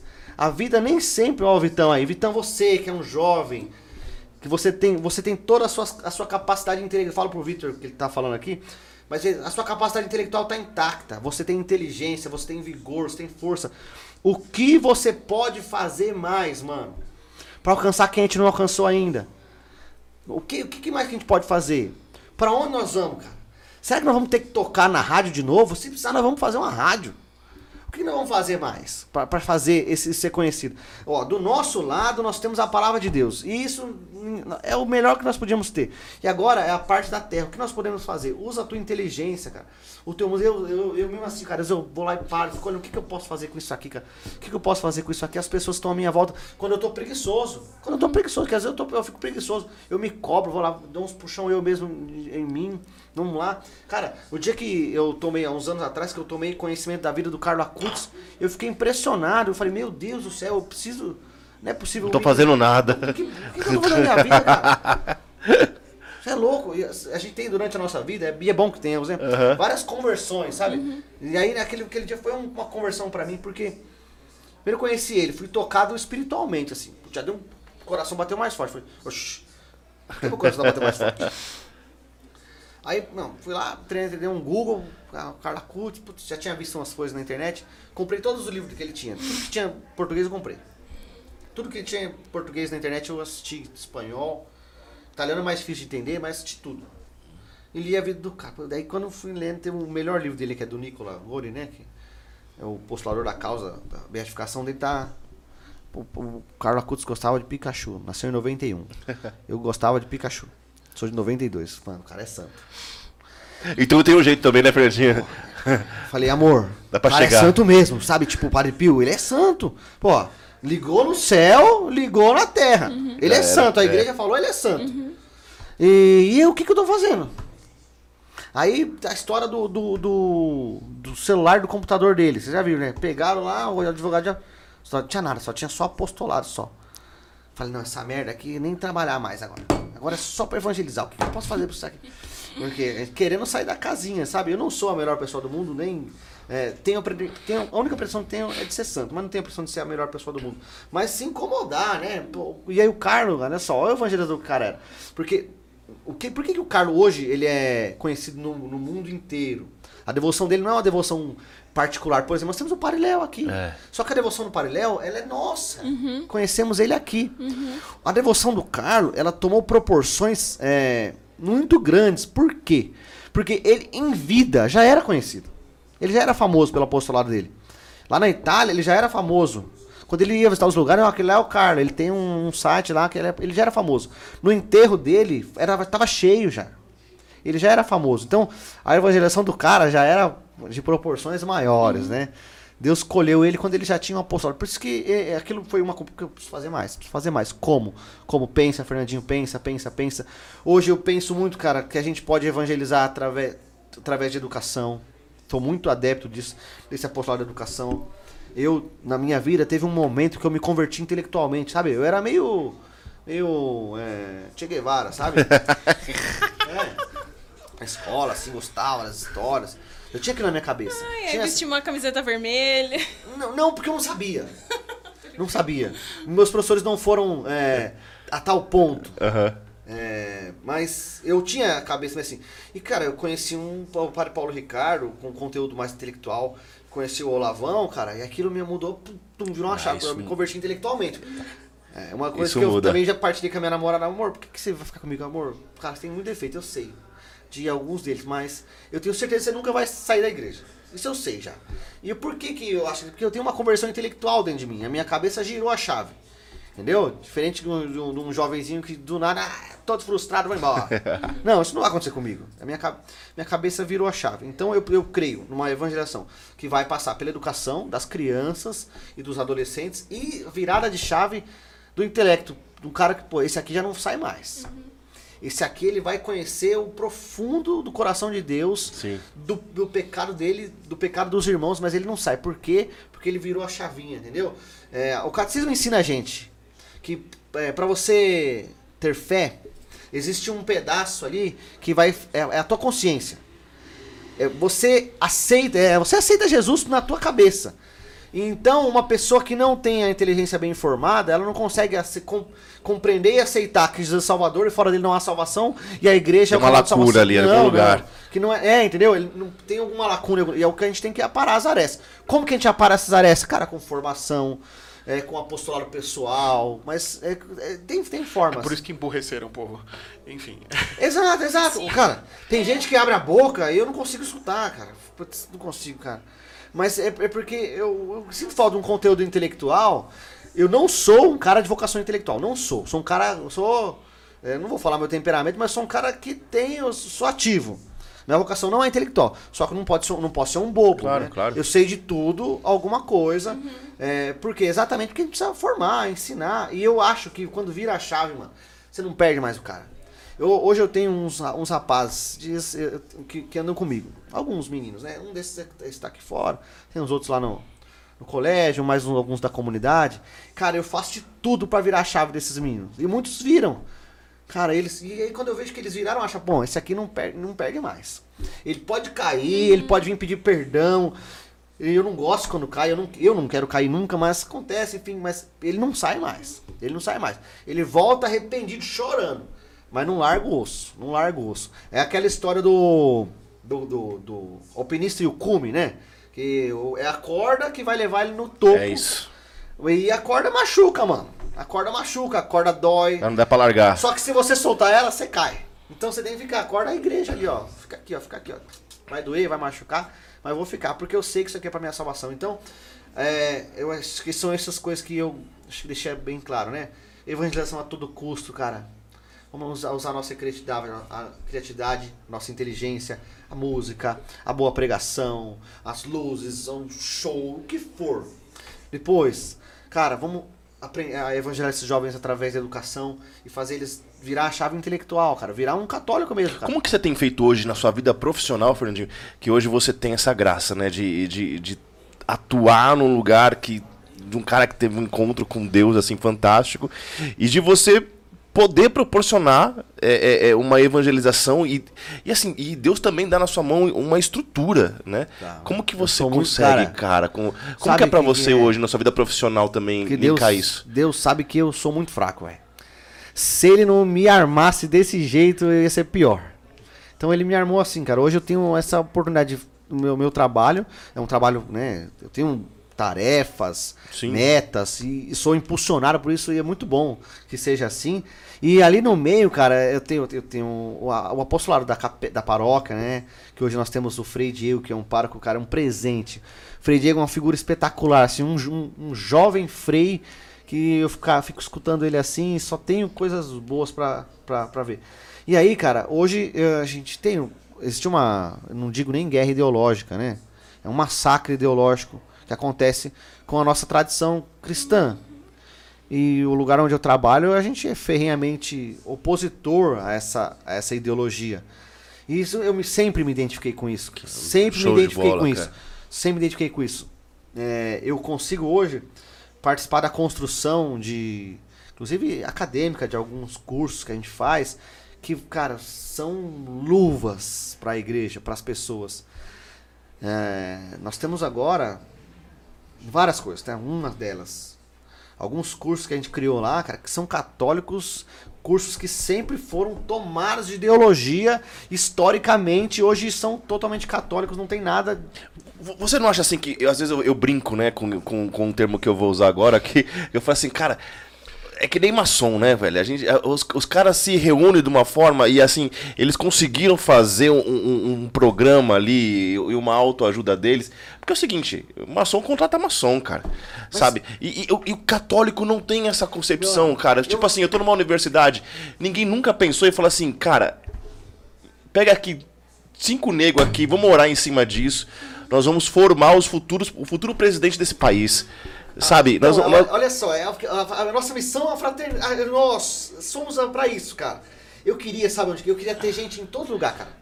Na subprefeitura, nas prefeituras, em todo lugar a gente tinha que ter um cara nosso é lá. isso. Em todo lugar a gente tinha que ter um cara nosso lá. Todo lugar. O coordenador dos cursos. Nós tínhamos mestre na USP. Tínhamos que estar em todo canto, cara. Pra um dia a gente ter o presidente da República do nosso lado. Sim. Hoje nós estamos, cara, desculpa, nós estamos trocando aquele termo, né? Trocando pneu com o carro andando. Em vez de emparelhar o negócio, nós somos emparelhados. É, essa é a Mas tem realidade. que, tem que ter gente lá, tem que ter gente boa, bem informada. Eu tenho pra mim, cara, que. Profético isso. Eu sou um dos, dos primeiros, assim como vocês, sabe? Somos muitos pelo Brasil, mas somos poucos ainda. Os desbravadores, sabe? A gente tá tirando a terra com a unha ainda. Mas a gente tá tirando. A gente não pode parar de tirar. A gente vai estar nesses lugares. Hoje na fraternidade, graças a Deus, nós estamos formando médicos. Nós temos o Gustavo que faz medicina na USP. O cara é, o cara é católico, de verdade, sabe? A chave dele já virou faz É tempo. isso. Entendeu? Eu não, não posso deixar de citar minha noiva também, que é, ela é assistente social, agora está se tornando professora de história. Ela é um crâniozinho né, de, de inteligência, e tem muita capacidade para ocupar cargos públicos. Eu posso pecar esquecendo o nome de outros aqui, mas eu tenho certeza que tem e também tem na sua comunidade. Entendeu? O que a gente tem que fazer é, é manipular do bem, sabe? Esses- essas pessoas pro lugar certo. Elas estão no lugar certo, elas vão ser elas vão ser Jesus falando naquele lugar. Eu estudei a minha vida toda num colégio muçulmano. Entendeu? Eu estudei no colégio lá no Uau. bairro, colégio muçulmano. Então, convivi com eles, ia na mesquita lá, no Ramadã, fazia tudo isso aí. Sei como eles agem nesse sentido. E é exatamente assim, cara. Muçulmano só compra no lojinha do muçulmano. Tá entendendo? Se ele vai fazer a faculdade... Eles conseguem fazer um ecossistema ali, Ele né, vai cara? fazer na faculdade do muçulmano. Não, não. É...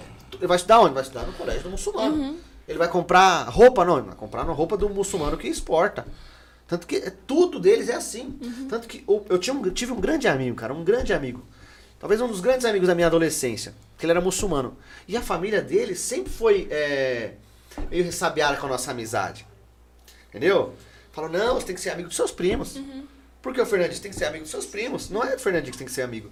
E foi, foi, foi, cara. E por incrível que pareça, eu não tenho contato nenhum com ele hoje. Ele virou amigo dos primos dele. Ó. Entendeu? É, o, pai, o pai e a mãe dele, a família, fez aquilo de cabeça pensada. Sim, sim, lógico. Entendeu? Até pra proteger ele da religião. Porque existe uma estratégia ali? É, bem e- E a formada. gente às vezes não faz isso, não faz isso. Eu acho, que- a gente pode é, criar mais isso. E outra, eu acho que aí a gente vai viver aquela dimensão do amor que eu tava falando pra vocês.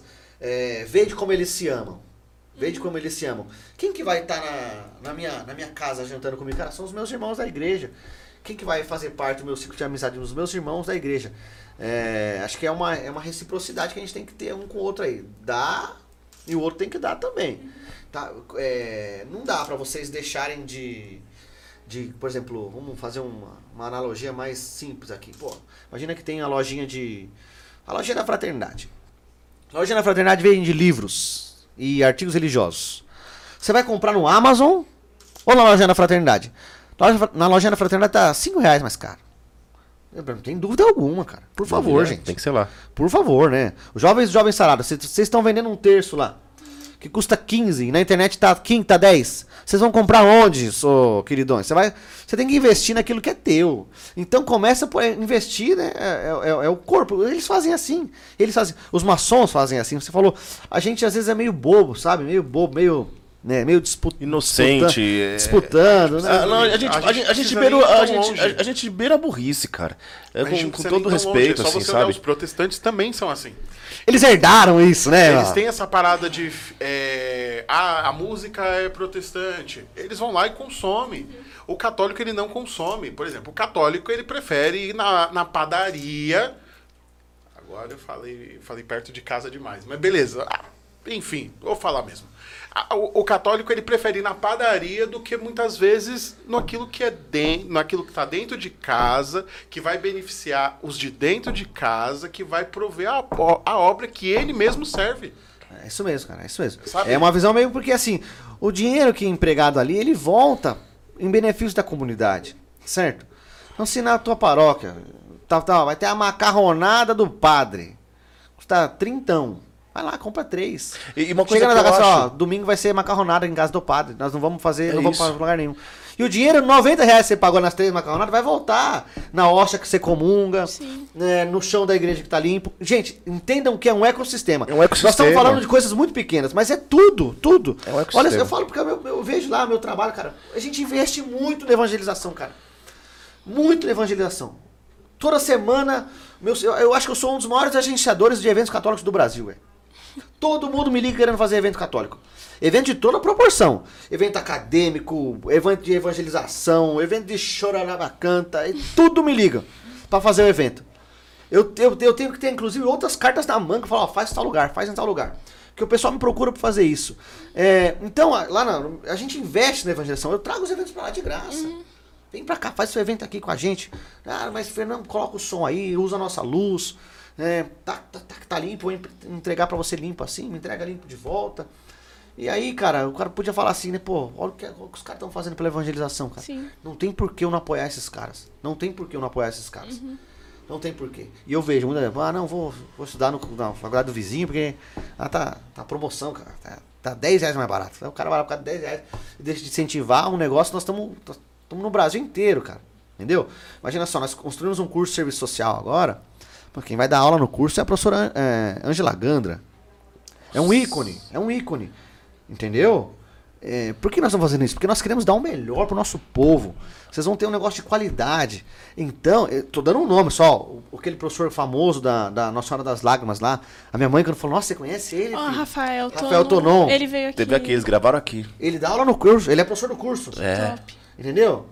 É, entre outros, entre outros, entre outros. Eu tenho pessoas que eu vejo às vezes falando, eu falei, "Ih, esse cara vai ficar famoso, o cara é muito bom pra ficar no anonimato. eu já sei já, você ó, pode pegar esse professor que esse cara vai ficar famoso, o cara é muito bom.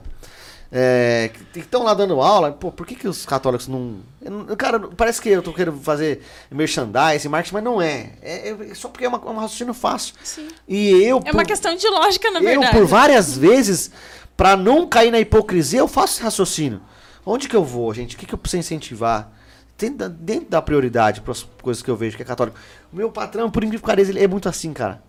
Tudo que ele vai fazer, ele pergunta, Fê, é católico, meu? Hoje, cara, hoje, hoje, hoje, aqui, ó, nós estávamos, vou participar de um evento, eu precisava comprar 15 camisetas para os promotores que vão trabalhar no evento. Aí tinha a, a- o marketing passou pra mim lá, o orça- orçamento de três empresas. Meu patrão falou assim, Fê, conheci uma mulher, meu, que ela patrocina o Guto do Santo Flow aí, chama ela aí. Ela é católica, meu, faz camiseta com ela aí. Juro pra você. É isso. Tá vendo? Quanto que custa? A, camiseta do cara ia custar 35, cara dela devia custar é, 40. Mas ele tá comprando alguém que é católico e aquilo ali vai voltar. Cara, vai voltar numa família católica, não é E aí o ecossistema vai girar. Você consegue? É isso, é que isso. uma hora esse negócio vai voltar pra gente. É isso. E assim, hoje a gente fala muito de educação, que é o que nós estamos falando aqui hoje, que é a, a- a praia aí. Que é praia, mas dá perto de todo mundo, cara. E a gente mais reclama hoje, né, vindo de um tempo de evangelização onde muitos casaram, estão tendo filhos agora, a galera tá dese... quem é pai tá desesperado pra encontrar um lugar pra colocar o filho pra poder estudar. E assim, tá muito Tá difícil. difícil. E a gente conversa aí, nós temos bispos renomados, que é até muito próximos de nós, que, conhe... que tem aí de fato, né? É, que cuidam de universidades, escola. é, vamos ser muito sinceros aqui, rasgados, a gente não precisa citar nomes, mas se, se tiver aqui, ó, numa mão assim, que eu lembro que o, nosso amigo Dom lá falou assim, ó, essas aqui são católicas de fato, o resto só usa nome e a gente precisa fazer. Mas o que, que a gente tá fazendo? Quais são os professores que a gente tá formando hoje? Sabe, qual, qual, ó, vem cá, eu vou formar 100 professores radicais católicos e esses caras que são os caras que vão entrar na aula, na sala de aula amanhã para depois acabar com essa ideologia de dentro para fora, minar esses caras que colocaram lá outros professores. Ah, como que tá o ensino, Exato. como tá a psicologia. Mas o que eu sinto falta é que assim, é, é de cabeças estratégicas, pensantes, de, de uma- tá lá. é, mas é É. exatamente isso. Mas o que eu sinto falta é hoje, assim, qual que é a, a, a, a tábua redonda hoje dos estrategistas católicos que vão sentar e vão falar assim, cara, é o seguinte, nós vamos formar mil professores aqui em São Paulo para que daqui quatro anos esses caras estejam dentro do, do- de um lugar. Eu, eu sinto falta disso, eu sinto falta da gente começar a fazer algo dessa, desse, desse, dessa forma, sabe? Tem um Isso que é pessoal- muito importante, cara. Ah, Eu não, eu não conheço eles, eu não conheço não, cara. Eles não me conhecem, não sabem que eu sou, eu sigo eles no Instagram lá, eles são pequenininhos. Eles são São José dos Campos, chama-se Projeto Legado. Vocês já viram falar? Eles têm, um, eles têm feito um trabalho assim, cara. Esses dias tinha até um evento de, de empreendedores católicos num hotel. Eu até pensei em ir aqui no dia. No dia. Não sei se era meu aniversário, tinha alguma coisa, eu não, não fui por conta disso. É, mas eles têm um negócio, um negócio desse que é pra pensar exatamente isso aí. Pensar é, fora, da, fora da, caixa, da caixa, assim, né? Encontrar soluções e outra, colocar pessoas capazes lá. Eu também conheço, esse eu não posso citar nomes, tá, cara? Não posso mesmo, porque é, é sigilo. É, eu conheço gente, mecenas, que investe grana na- nessa formação, cara. Investe grana. Bom. O cara, o cara colocou, ó, vou colocar 50 pessoas sem condição é, que sejam capazes intelectualmente para estudar, para daqui 5 anos eu ter 50 professores de história no mercado de trabalho. Entendeu? O cara que investiu lá. É, e mas faltam mais iniciativas, faltam mais iniciativas. Do outro lado, cara, do lado do, do- dos que não são é, salvos pelo sangue de Jesus aí. Na verdade já foram, né? Só não aceitaram isso. É, tem muito mais iniciativa. Sim, então, eu acredito que a gente tem que se unir, né? Cada vez mais e colocar pessoas certas nos lugares certos, é, professores certos. Hoje já, eu já vejo, porque eu trabalho com isso, uma iniciativa grande de, de, de co- colégios católicos surgindo aí. É, já tem bastante já em São Paulo. Eu estou em contato diretamente com vários é, fundadores desses colégios que estão querendo fazer diferente. Só que eu ainda acho que tem um. Isso, vou me condenar porque eu falar isso aqui, mas tem um denominador comum, cara. Você não precisa ser nem tão chato, sabe? Nem tão de porta aberta. Eu já vi gente falando, ah, mas no nosso colégio não pode ter filho de casal é, recasado, sabe? Segundo união. Pô, mas o que criança tem a ver com isso, cara? E outra, nós temos o- aquele grande problema das pessoas casarem é, é, na primeira vez sem saber o que tá fazendo. E depois- foram mal formados lá atrás, e né, cara? depois elas passam por um processo de conversão, e aí de- elas vão ter uma vida nova, e tem filho, aí o filho ainda não pode usar nosso colégio. Então, cara, nem tão chato, nem tão chato, e nem tão mão aberta demais. Cara, católico, só seja católico. Cara, nós, nós temos a figura é, do Monsenhor Escrivá, aquele homem era muito carismático. Era muito. Aquele homem falando com as pessoas, cara. Que homem era aquele? Que homem era aquele? Nós temos o, o Papa João Paulo II, que homem era esse que sabia se comunicar com os outros? E nós temos os exemplos. Exato. Então, é, é, vamos tomar precisa- cuidado. não precisa ser inventar roda, né, Não, cara? cara, vamos ser católicos. Vamos dar ensino de qualidade para as crianças, ensinar técnica com coisa boa e vai dar. Eu, eu acredito que dá. Outra coisa que a gente precisa preocupar. Isso é uma visão que o meu, o meu patrão me ensinou a ter pela experiência dele. É, não- tomem cuidado para se aventurar nesse meio, porque é um ambiente inóspito para vocês ainda. Sim. Muitos colégios vão, começam e não conseguem pedalar porque não tem experiência administrativa. E acabam acabando, falindo porque não O cons- índice de falência de escola é muito grande, não é? Porque eles não sabem administrar a parada. Então, se formem para administrar também o negócio é, materialmente. Claro. Sim. É, porque senão é uma iniciativa frustrada. Tomem cuidado, né, na hora de pagar as contas, porque às vezes começa, a iniciativa começa e acaba do mesmo jeito, porque não souberam. Então, nós estamos é, tateando um ambiente que é novo para nós. Vamos aprender, vamos aprender. Vamos juntos, vamos se juntar. Eu já vejo já uma comunidade é, bem estabelecida sobre isso, mas eu ainda sinto falta certo? Eu- tô sendo bem sério, sinto falta um pouco dos movimentos carismáticos mais ligados nesse aí. Que a gente tem que ter nosso papel lá e outro, nós somos Claro, bons. precisamos. A gente tá, tem que tá lá, ba- batendo esses papos também. Tem uma presença? Tem. Tô falando que não é zero. Tem. Mas eu quero uma. Eu acho que precisava estar mais gente lá. Precisava ter mais gente nossa ali discutindo as realidades, sabe? Eu acho que compartilhando as experiências, para que onde o outro errou, você não erre. Ou onde você errou, você ensina pro outro a não errar. É uma coisa muito simples. Por quê? Porque a gente vai ser cada vez. é, culturalmente, é, nós vamos ser cada vez mais engolidos. Por isso que a gente tem que estar com evangel- evangelização forte em todos os âmbitos, inclusive nesse âmbito cultural. Falei no grupo esses dias lá, por conta do filme da Barbie, né? Que eu fui assistir o filme da Barbie. Falei, ó, gente. Primeiro que tem. O cara que falou que tem um, um influencer que eu gosto muito que falou que não tinha ideologia. Falei, tem, mentira, o cara. É, eu sei quem quer. Para que tem sim. Primeiro Grandão. Oxe, claro que. que- primeiro que. Pô, não começou o filme. É, Tá que esse, fala- é que esse influencer ele é meio doido, então É, é, que ele vai pra quer- contrariar, assim, eu entendo, eu entendo também ó, o negócio dele. Aí fala, no começo do filme, tá lá falando que a mulher pode ter o cabelo, o sovaco cabeludo. Falei, pô, se não tivesse ideologia, no comercial não ia colocar isso. Mas tem. E aí eu falei pros meninos, falei, ó, falei pros meninos, não falei no grupo nosso dos consagrados, falei assim, ó, tomem cuidado, porque tem um negócio de evangelização cultural. É, cul- é cultural, entendeu? Então eles vão jogando ali, vão jogando ali. Meu, se o teu filho é, Pega teu- aquilo ali. é, então, então nós vamos desde o começo cuidar dele. Cara, é, é, ó, é um eco, como a gente falou assim, é um ecossistema muito grande. Mas, cara, a gente tá na chuva pra se molhar. Imagina, eu quero ser aqueles lembrados. Que, é, para aqueles que deram a vida por Nosso Senhor. Quando É tava isso. tendo Let's Go, e eu cheguei na igreja, tava o professor Felipe Aquino pregando lá. Eu falei, é isso aí. Eu quero ser esse velhinho pregando pros jovens. Eu quero ser esse aí. Eu nunca vou evangelizar. Eu posso envelhecer, ficar feio. é, não que seja bonito, né? Mas ficar mais feio ainda. Cabelo branco que tá começando a aparecer. Tudo isso aí.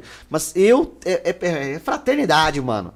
Fraternidade eu vou sempre evangelizar por jovens. Então, eu olhei o professor, olhei o professor Felipe Aquino e falei, eu queria ser assim, ó. Esse sou eu. Falei, amor, será que vão me olhar ainda quando eu tiver essa idade? Vamos, vamos, vamos parar pra me olhar. Falar, mas pra eu chegar isso aí precisa carregar uma bagagem muito grande, né? Precisa encher muito caminhão de pedra ainda. Mas eu vou encher. Vamos lá. Não tenho medo. Eu, eu acho que outro assunto, só pra gente ir, nessa reta aí, final. é, eu tava pensando muito, tava conversando com a, com a minha esposa essa semana. Aliás, eu acho que ontem, ontem, ontem. Eu falei, cara, a gente, na nossa mediocridade, a gente também é, normaliza a questão do simplório, que foi uma coisa que nós falamos aqui agora há pouco. Mas a gente também normaliza é, sobre o aspecto também da- das próprias pessoas da evangelização. Cara, a gente simplesmente deixa é, de exigir da pessoa ou de nós mesmos a- as melhores competências que Deus nos deu. E a gente, não- a gente não, não, não viabiliza o melhor para Deus diante das competências. A pessoa tem que ser competente, ou se ela, ela- todo, porque assim, todo mundo tem dom, cara. Deus entregou de presente. pra talento. ca- Tem um talento. Todo mundo tem. Todo mundo tem. É, e f- foge de nós que, que talvez estejamos, ah, por misericórdia de Deus, à frente neste momento, para identificar o que é aquela potencialidade da pessoa, e a gente só fica no simples. A Mônica. A Mônica é, fora daqui, ela é uma contabilista, certo? Contabilista. Contabilista, velho. contabilista, Contadora. financeira, contadora. é, Contabilista. qualquer entregando coisa a que. vai. Agora me diz uma coisa, ela. Como que ela exerce essa contabilidade dela? Você entendeu? De que forma? De que forma que isso é colocado a serviço do reino? O Fernandinho hoje faz gestão de uma grande empresa. Como que isso é colocado? Quais são as competências? Onde a gente pode colocar cada um e, e fazer com que isso se expanda? Porque vamos lá, né, cara? Eu, eu também hoje es- estou em um cargo dentro de uma grande companhia. Eu não vou colocar qualquer um naquele momento, naquela atividade para fazer aquilo se eu quero alcançar um resultado e eu sei que aquilo não vai ser alcançado. Eu não estou falando de segregar, não estou falando de diminuir, não estou falando Entendi, de, de, de simplesmente você. Cara, a melhor coisa que eu posso ter hoje dentro da minha equipe também, muitas vezes, é olhar para um jovem aprendiz e falar assim: cara, esse moleque tem talento nato, só que ele não tem experiência. Deixa eu pegar esse moleque aqui, vou formar ele aqui. Sabe? E você potencializa aquilo que é de natural já nele. Sabe? Então eu acho que foge um pouco isso, do, a nossa mediocridade, ela também esbarra nesse, nesse ponto, sabe? É, Então, Certo, irmã, pode ir. Pode. Não, é que eu acho que isso entra muito do que. Um pouco, acho que talvez do que você tinha comentado, assim, que sente que falta dos carismáticos, às vezes, um pouco nesse meio, mas falando É. sobre. Eu vejo um pouco disso, assim. Porque talvez a gente. Pelo menos eu posso estar falando Porque uma eu fico besteira, apanhando mas. foi- sozinho lá, gente. É, é, pode ter sido uma visão que eu tenho, assim. Leva, eu pode levar eu. É, mas que eu tive assim que no começo eu demorei pra entender assim, poxa vida, a minha vida de busca por santidade, ela não é a- a- se resume a é, eu aqui no meu tempo dentro da igreja, é fora da igreja. E, e talvez, na verdade, hoje o que a gente vê que o mais importante é o tempo fora da igreja, no Exato. sentido de a minha relação com as pessoas. Então, no meu trabalho, se eu fizer um bom trabalho, tipo, claro, a gente consequência das nossas ações, né? Então você vai ser reconhecido, enfim. Mas isso aqui vai fazer com que eu me tornando melhor e eu também coloque tudo isso à disposição de Deus. Não só de atingir pessoas, às vezes, poxa, aí eu vou conseguir falar com alguém que tem um cargo um pouco maior e isso vai ser bom, porque aí de repente você pode chegar numa conversão que vai gerar um impacto maior do que eu, de repente, sozinha com as forças que eu tenho hoje, sabe? Então.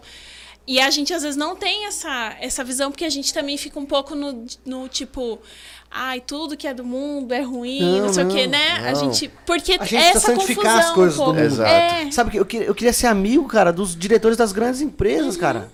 Ah, quanto falta pra mim? Por quê? Porque eu quero evangelizar essas pessoas também. O padre tem muito, e, cara, o padre tem amigos que você não imagina que são amigos dele, cara. Pessoas que são famosas, de alta cúpula, de empresas grandes, diretor, CEO, e ele vira amigo dessas pessoas pra evangelizar elas. Entendeu? É... Uhum. Até por. tem que fazer e, isso. e não só porque, claro, a gente tá aqui falando pelo parâmetro, no sentido assim, de, do ecossistema, do que a gente tava falando, assim, de, de fazer com que a gente consiga ter mais ferramentas para que o reino se expanda. Mas até por uma questão assim de caridade e misericórdia com o outro, porque talvez esse, o CEO de uma empresa ele não vai ter oportunidade nenhuma de escutar falar sobre Deus. Não, ele não vai. Porque é o ciclo que ele frequenta, não tem ninguém que fala isso. Chegaram pra mim fazer um evento, cara, que era um evento da comunidade argentina que mora no Brasil. Então, são pessoas que, bem de vida, muito bem de vida, que queriam batizar os filhos, porém, eles são têm muita grana e eles têm medo de ir na paróquia perto da casa deles. Eles precisavam ir no lugar seguro. Eles estavam no lugar seguro fazer. Qual lugar seguro? Ah, faz lá na capela da Ítala, porque lá tem segurança, vai colocar o carro lá dentro, vai pegar o carro lá dentro. E aí eu tive acesso a essas pessoas de que. Mas como que. Se eu não tivesse onde eu estou, eu não teria acesso. Sim. Eu só tive porque eu estava lá. Eu tô dando um exemplo, mas tem N situações que podem acontecer. E aí, eles estavam querendo batizar os filhos, e, claramente, tá? Era um batismo por, é, por é, trivialidade, porque tinha que batizar aquele. Igual a gente é acostumado a ver aqui na igreja, ó, ninguém vai batizar, Pra não mas não. morrer pagão. É, pra não morrer Tradição, pagão. é, tradição. Mas tá aí a oportunidade, pô. Aí Isso. coloca esses caras na frente do Frei Diego, o Frei Diego vai pregar pra eles, fala assim, ó, domingo tem missa aqui. É. E eu sei falar espanhol. Entendeu? Bingo. É, entendeu? Então são Sim. várias coisas que vai- vão acontecendo. Sim. O Frei não tava na época, isso eu tô dando um exemplo, mas é, eles começaram a celebrar a missa espanhol. O padre Fernando, que tá lá em Curitiba agora, vinha pregar pra eles. Uhum. Todo domingo. Ah, ia usar os argentinão de carrão bermudona na missa, as crianças criam correndo. Tava lá o padre Fernando com o missalzinho em Sim. espanhol, celebrando a missa em argentino, chegando no lugar. Ou por quê? Porque eles não iriam na, na paróquia do lado da casa deles, Sim, porque a posição social deles é, faz com que eles tenham medo de ir naquele lugar. Eles estavam num lugar seguro pra ir, arrumaram lá. Então são várias situações que a gente tem que estar. e tem que estar no meio de santificar o mundo. Santificar o mundo. Nosso Senhor falou, é, ide pelo mundo, fazer discípulos. Não falou ide pelas nuvens. É isso. Senão, nós tá- é, vamos pelo mundo, vamos pelo mundo, santificando. É. Que espetacular, cara. É. É isso, Brunão? É, não, por mim a gente pode continuar aqui, ó. Tranquilo, viu? ó? Aqui até as três da manhã. Assim. O Carlos, só a última coisa, porque o, o Carlos Acutis era esse cara, né, meu? Se você for ver as coisas dele, não tinha. Ninguém sabe se ele tinha vocação religiosa, se ele queria ser padre. Nada, não, ele não tinha nada, ele só queria ser de Deus, velho. Só queria ser de Deus ali no- na vida dele, com os amigos dele ele jogava futebol, tinha amigos do mundo. No mundo assim, né, na escola, eu não sei qual é o grau de sacralidade daqueles lugares, mas não era tão, tão saco, né? É, e tava ali é, vivendo o hoje dele pra ser de Deus, só pra ser de Deus. Depois, é, a, a avó dele falava, olhava pra ele assim e falava assim: Nossa, mas esse meu, meu neto vai ser alguma coisa muito, muito grande, né? Vai ser um padre. Aí ele ia crescendo, ah, mas vai, vai ser um bispo, vai ser um papa, quem sabe esse meu neto aí, né?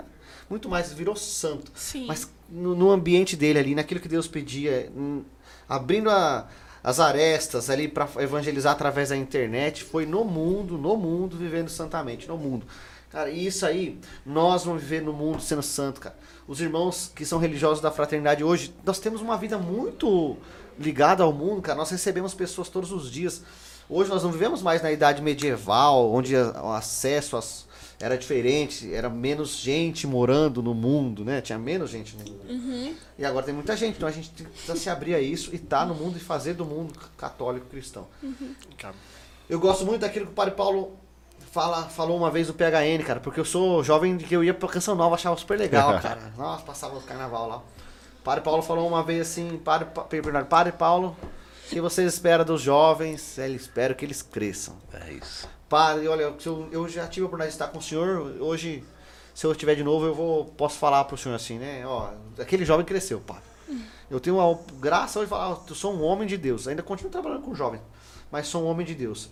Mas é, que cresçam e continuem com a, a mentalidade, né? O ímpeto, a força, a coragem que traz um jovem, assim como Davi, né?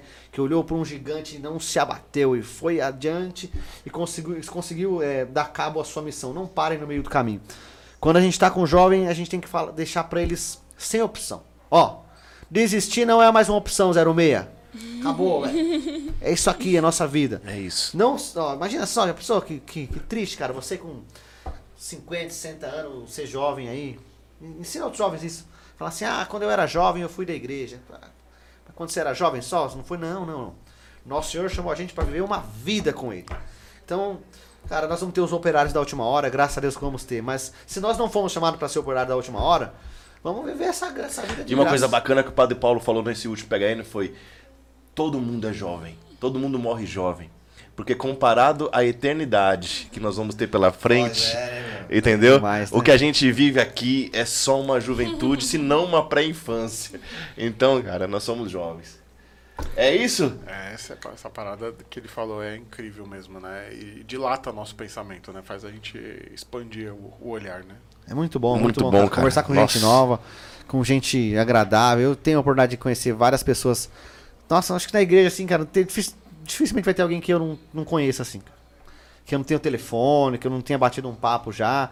Precisa. Tem gente que é um- uma preciosidade, assim, um, é um ânimo. O Padre Paulo é uma dessas pessoas, mas tem tantas outras que é uma alegria você estar do lado batendo papo assim. É, é muito bom conhecer. E vocês também, cara, de verdade, que eu quero agradecer já, acho que a gente tá, tá caminhando pro final. Então agradecer, parabenizar o trabalho que vocês fazem. É, sábado à noite, levar um grupo de jovens afinco durante 13 anos. É, 13 anos, né? 15 anos, né? Parabéns. Deus abençoe, frutifique a obra de vocês. Não desanimem. É, seja que a vocação de vocês seja como uma árvore frondosa, né? Eu quero ver os frutos lá. É isso. Eu tenho, tinha um retiro, né, num- perto da gente lá, que eu pregava todo ano no retiro, cara. Todo ano no retiro os caras me chamavam pra pregar. E um dia eu fiquei enfesado. Falei, meu, eu começando a me, confe- me enfesar aqui, meu. Por quê? Porque ah, todo ano eu prego aqui, não vai ser um pregador de vocês aí não, cara. Faz uns dois anos que eles não me chamam. Graças a Deus. Deve ter alguém pregando lá, velho. Porque... Foi, não é possível que não vai formar ninguém, cara. A árvore precisa frutificar. Eu preciso, já Tem que ter outros. tem, cadê? Eu, eu, pô, tinha tantos jovens que, que era do mundo aí que eu preguei, alguém se converteu, não é possível. Então é isso, cara. Vamos lá, vamos lá. A gente é um só, muito, muito feliz de partilhar de vocês, de estar aqui.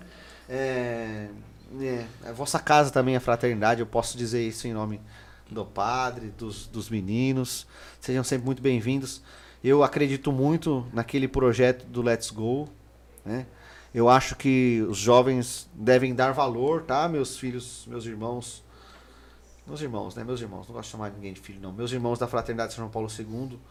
É, é, um, pro- é um pro- presente, uma formação com a riqueza daquela, cara. uma- um presente. Aquilo ali precisava ser replicado pro Brasil inteiro. E ver as comunidades se unindo, né? Eu falei pro Léo, falei, Léo, vamos dar horas complementares, meu. pra ver se vem mais gente. É sério. Precisa, cara. Vamos dar horas complementares. O jovem que faz faculdade vem aqui assim, nós vamos dar horas pra vocês lá. Não, professor Felipe Aquino, Padre Douglas, pelo amor de Deus, cara, é só... Doug- é, esse- Padre Douglas é desses caras que você fica. Padre, fala mais aí, né? É. E ele é engraçadão, né? Você não sabe se ele tá contando uma, uma, um, um dia- uma, como é? uma piada Aham, ou é um você tá negócio falando um negócio sério. super sério, é. Padre Douglas é um que daqui a ó, investir, né? Inve- Investe no Padre Douglas, é um novo Padre Paulo Ricardo aí, ele, Padre José Eduardo, pelo amor de Deus, cara. Tem, tem muita gente boa, espetacular, cara, espetacular. Fê, eu quero agradecer a sua presença. Quero, eu quero assim, já colo nos colocar à disposição, cara. O que você tiver no coração que, que Deus pensar Eu vou pensar, mano. Minha cabeça aqui. é uma máquina de pensar essas coisas. Cara, eu, eu quero colocar o podcast à disposição.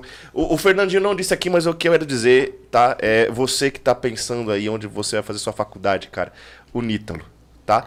Porque a gente precisa referenciar. É, ah, eu vou fazer na PUC. Que PUC nada, cara, bicho. Desculpa, é que sou eu que tô falando, ó. Sou eu, eu, eu. Anota meu nome aí, meu CPF, sou eu que tô falando.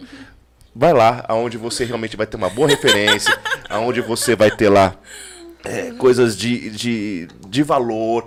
É, que esquece USP, esquece esses negócios, sabe? Deus vai te recompensar lá na frente, sabe? E ponto final. É. A gente precisa hoje, a gente precisa de, de referência. Muita gente hoje morre afogada porque não teve ninguém pra jogar uma boiazinha ali pra poder é, né, pra acabar naufragando nesse oceano Se alguém estiver vendo esse vídeo aí, né? É, e, e fala, pô, tá, eu preciso indicar pra alguém, pode entrar lá no. Ou entra no meu Instagram e me manda uma mensagem lá. E já deixa seu Instagram também. Que eu, que eu, que eu dou, eu dou um- eu faço uma condição especial, dou desconto durante todo o curso, tá? E eu tenho lá um, um, um que eu faço pra vocês, que é diferente de qualquer um. Eu já fiz pro Léo já, é, condição tanto para curso à distância como para presencial. Mas se você, ah, não, não gostei muito do Fernandinho, quero entrar no site, entra lá, fala assim, ó, eu vi o podcast, follow me cast pro atendente que falar com você, que também eu vou deixar avisado lá que vai ter uma condição especial para vocês. Ah, eu sou o Fernandinho da Fraternidade São João Paulo II. É Fernandinho FSJPI. Você pode me seguir lá. Às vezes eu esqueço de postar as coisas, não sou muito bom eu é, com, com isso, mas eu tô me profissionalizando aí. Mas é uma coisa que nós falamos aqui que nós vamos, nós vamos perseguir essa questão da rede social, né, Fernando? Vou, vou, cara. Eu, não, eu sou incansável. Se eu não sei o negócio, eu vou aprender. Eu, não vou, eu vou aprender. Eu vou aprender. É, já faz muito tempo já. Antes eu mexia mais, assim, mas hoje eu trabalho também. es- Esquece, mas eu gosto. Acho que tem que estar tá, ligado é, e usar também para evangelizar. Então eu tenho esse apostolado, cara, com, com jovens, com a educação. É, eu tenho, eu acredito muito na evangelização da cultura. Quando eu conheci aquela congregação do Verbo Encarnado, o carisma deles é a evangelização do- da cultura. É. Eu fiquei com. Eu tive uma quedinha. Tive uma quedinha. Já passou. Já passou. Corta essa parte aí, o povo Já passou. novo esse negócio. Já passou, já passou. Mas muito Mas não, não, não, é não. trabalho É deles. que eu falei, nossa, meu, que legal. É muito bonito. Não é legal. Por quê? Porque você. Eu via. Os jovens vão. é, e quando eles aprendem, aprendem e têm uma experiência de quem é Jesus, né, aí é difícil. Então eu deixo minha disposição aqui também. Tá bom? E Show conheçam a bola. Fraternidade São João Paulo II, que é mais conhecida que todo mundo aí já. É. É isso aí. Brunão, dá os avisos paroquiais aí, vai. Avisos? Tem avisos paroquiais? Tem, ó, tem mensagem aqui, ó. Tem mensagem? Feira ah, eu quero dizer outra coisa. É o seguinte: Feira Vocacional, 18, 19 e 20, tá bom? De 19 agosto. É, não é retiro, não vai sair sexta-feira à noite. É, 18, 19 e 20. De onde 19 e você 20, vai, né? É. Você 19 e 20. Nós aqui no nós- aqui nós vamos ter. eh, Nós vamos estar em retiro, porque nós vamos ter É eh, renovação de votos, só por isso. Mas, cara, vai porque ajuda muito aí no, no discernimento do caminho. por Eu favor. estarei lá na feira vocacional. Você pode passar lá no stand da Ítalo brasileiro para me dar um abraço. Nós vamos estar oferecendo lá então também.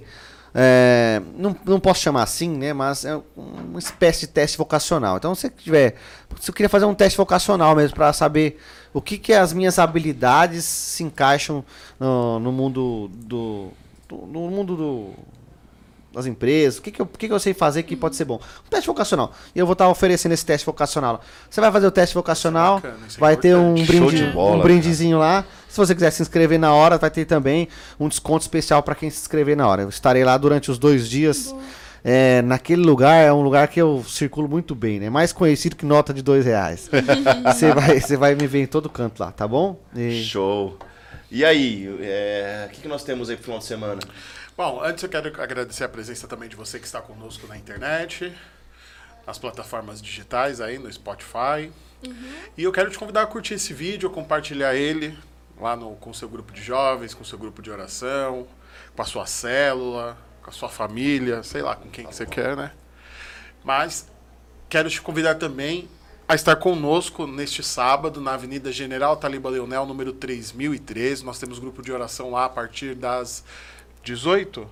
A gente tem a missa. 17. Não, 17 com a missa. Calma, eu tô Isso. falando do grupo de oração. É, que a gente é. O negócio é a missa, velho.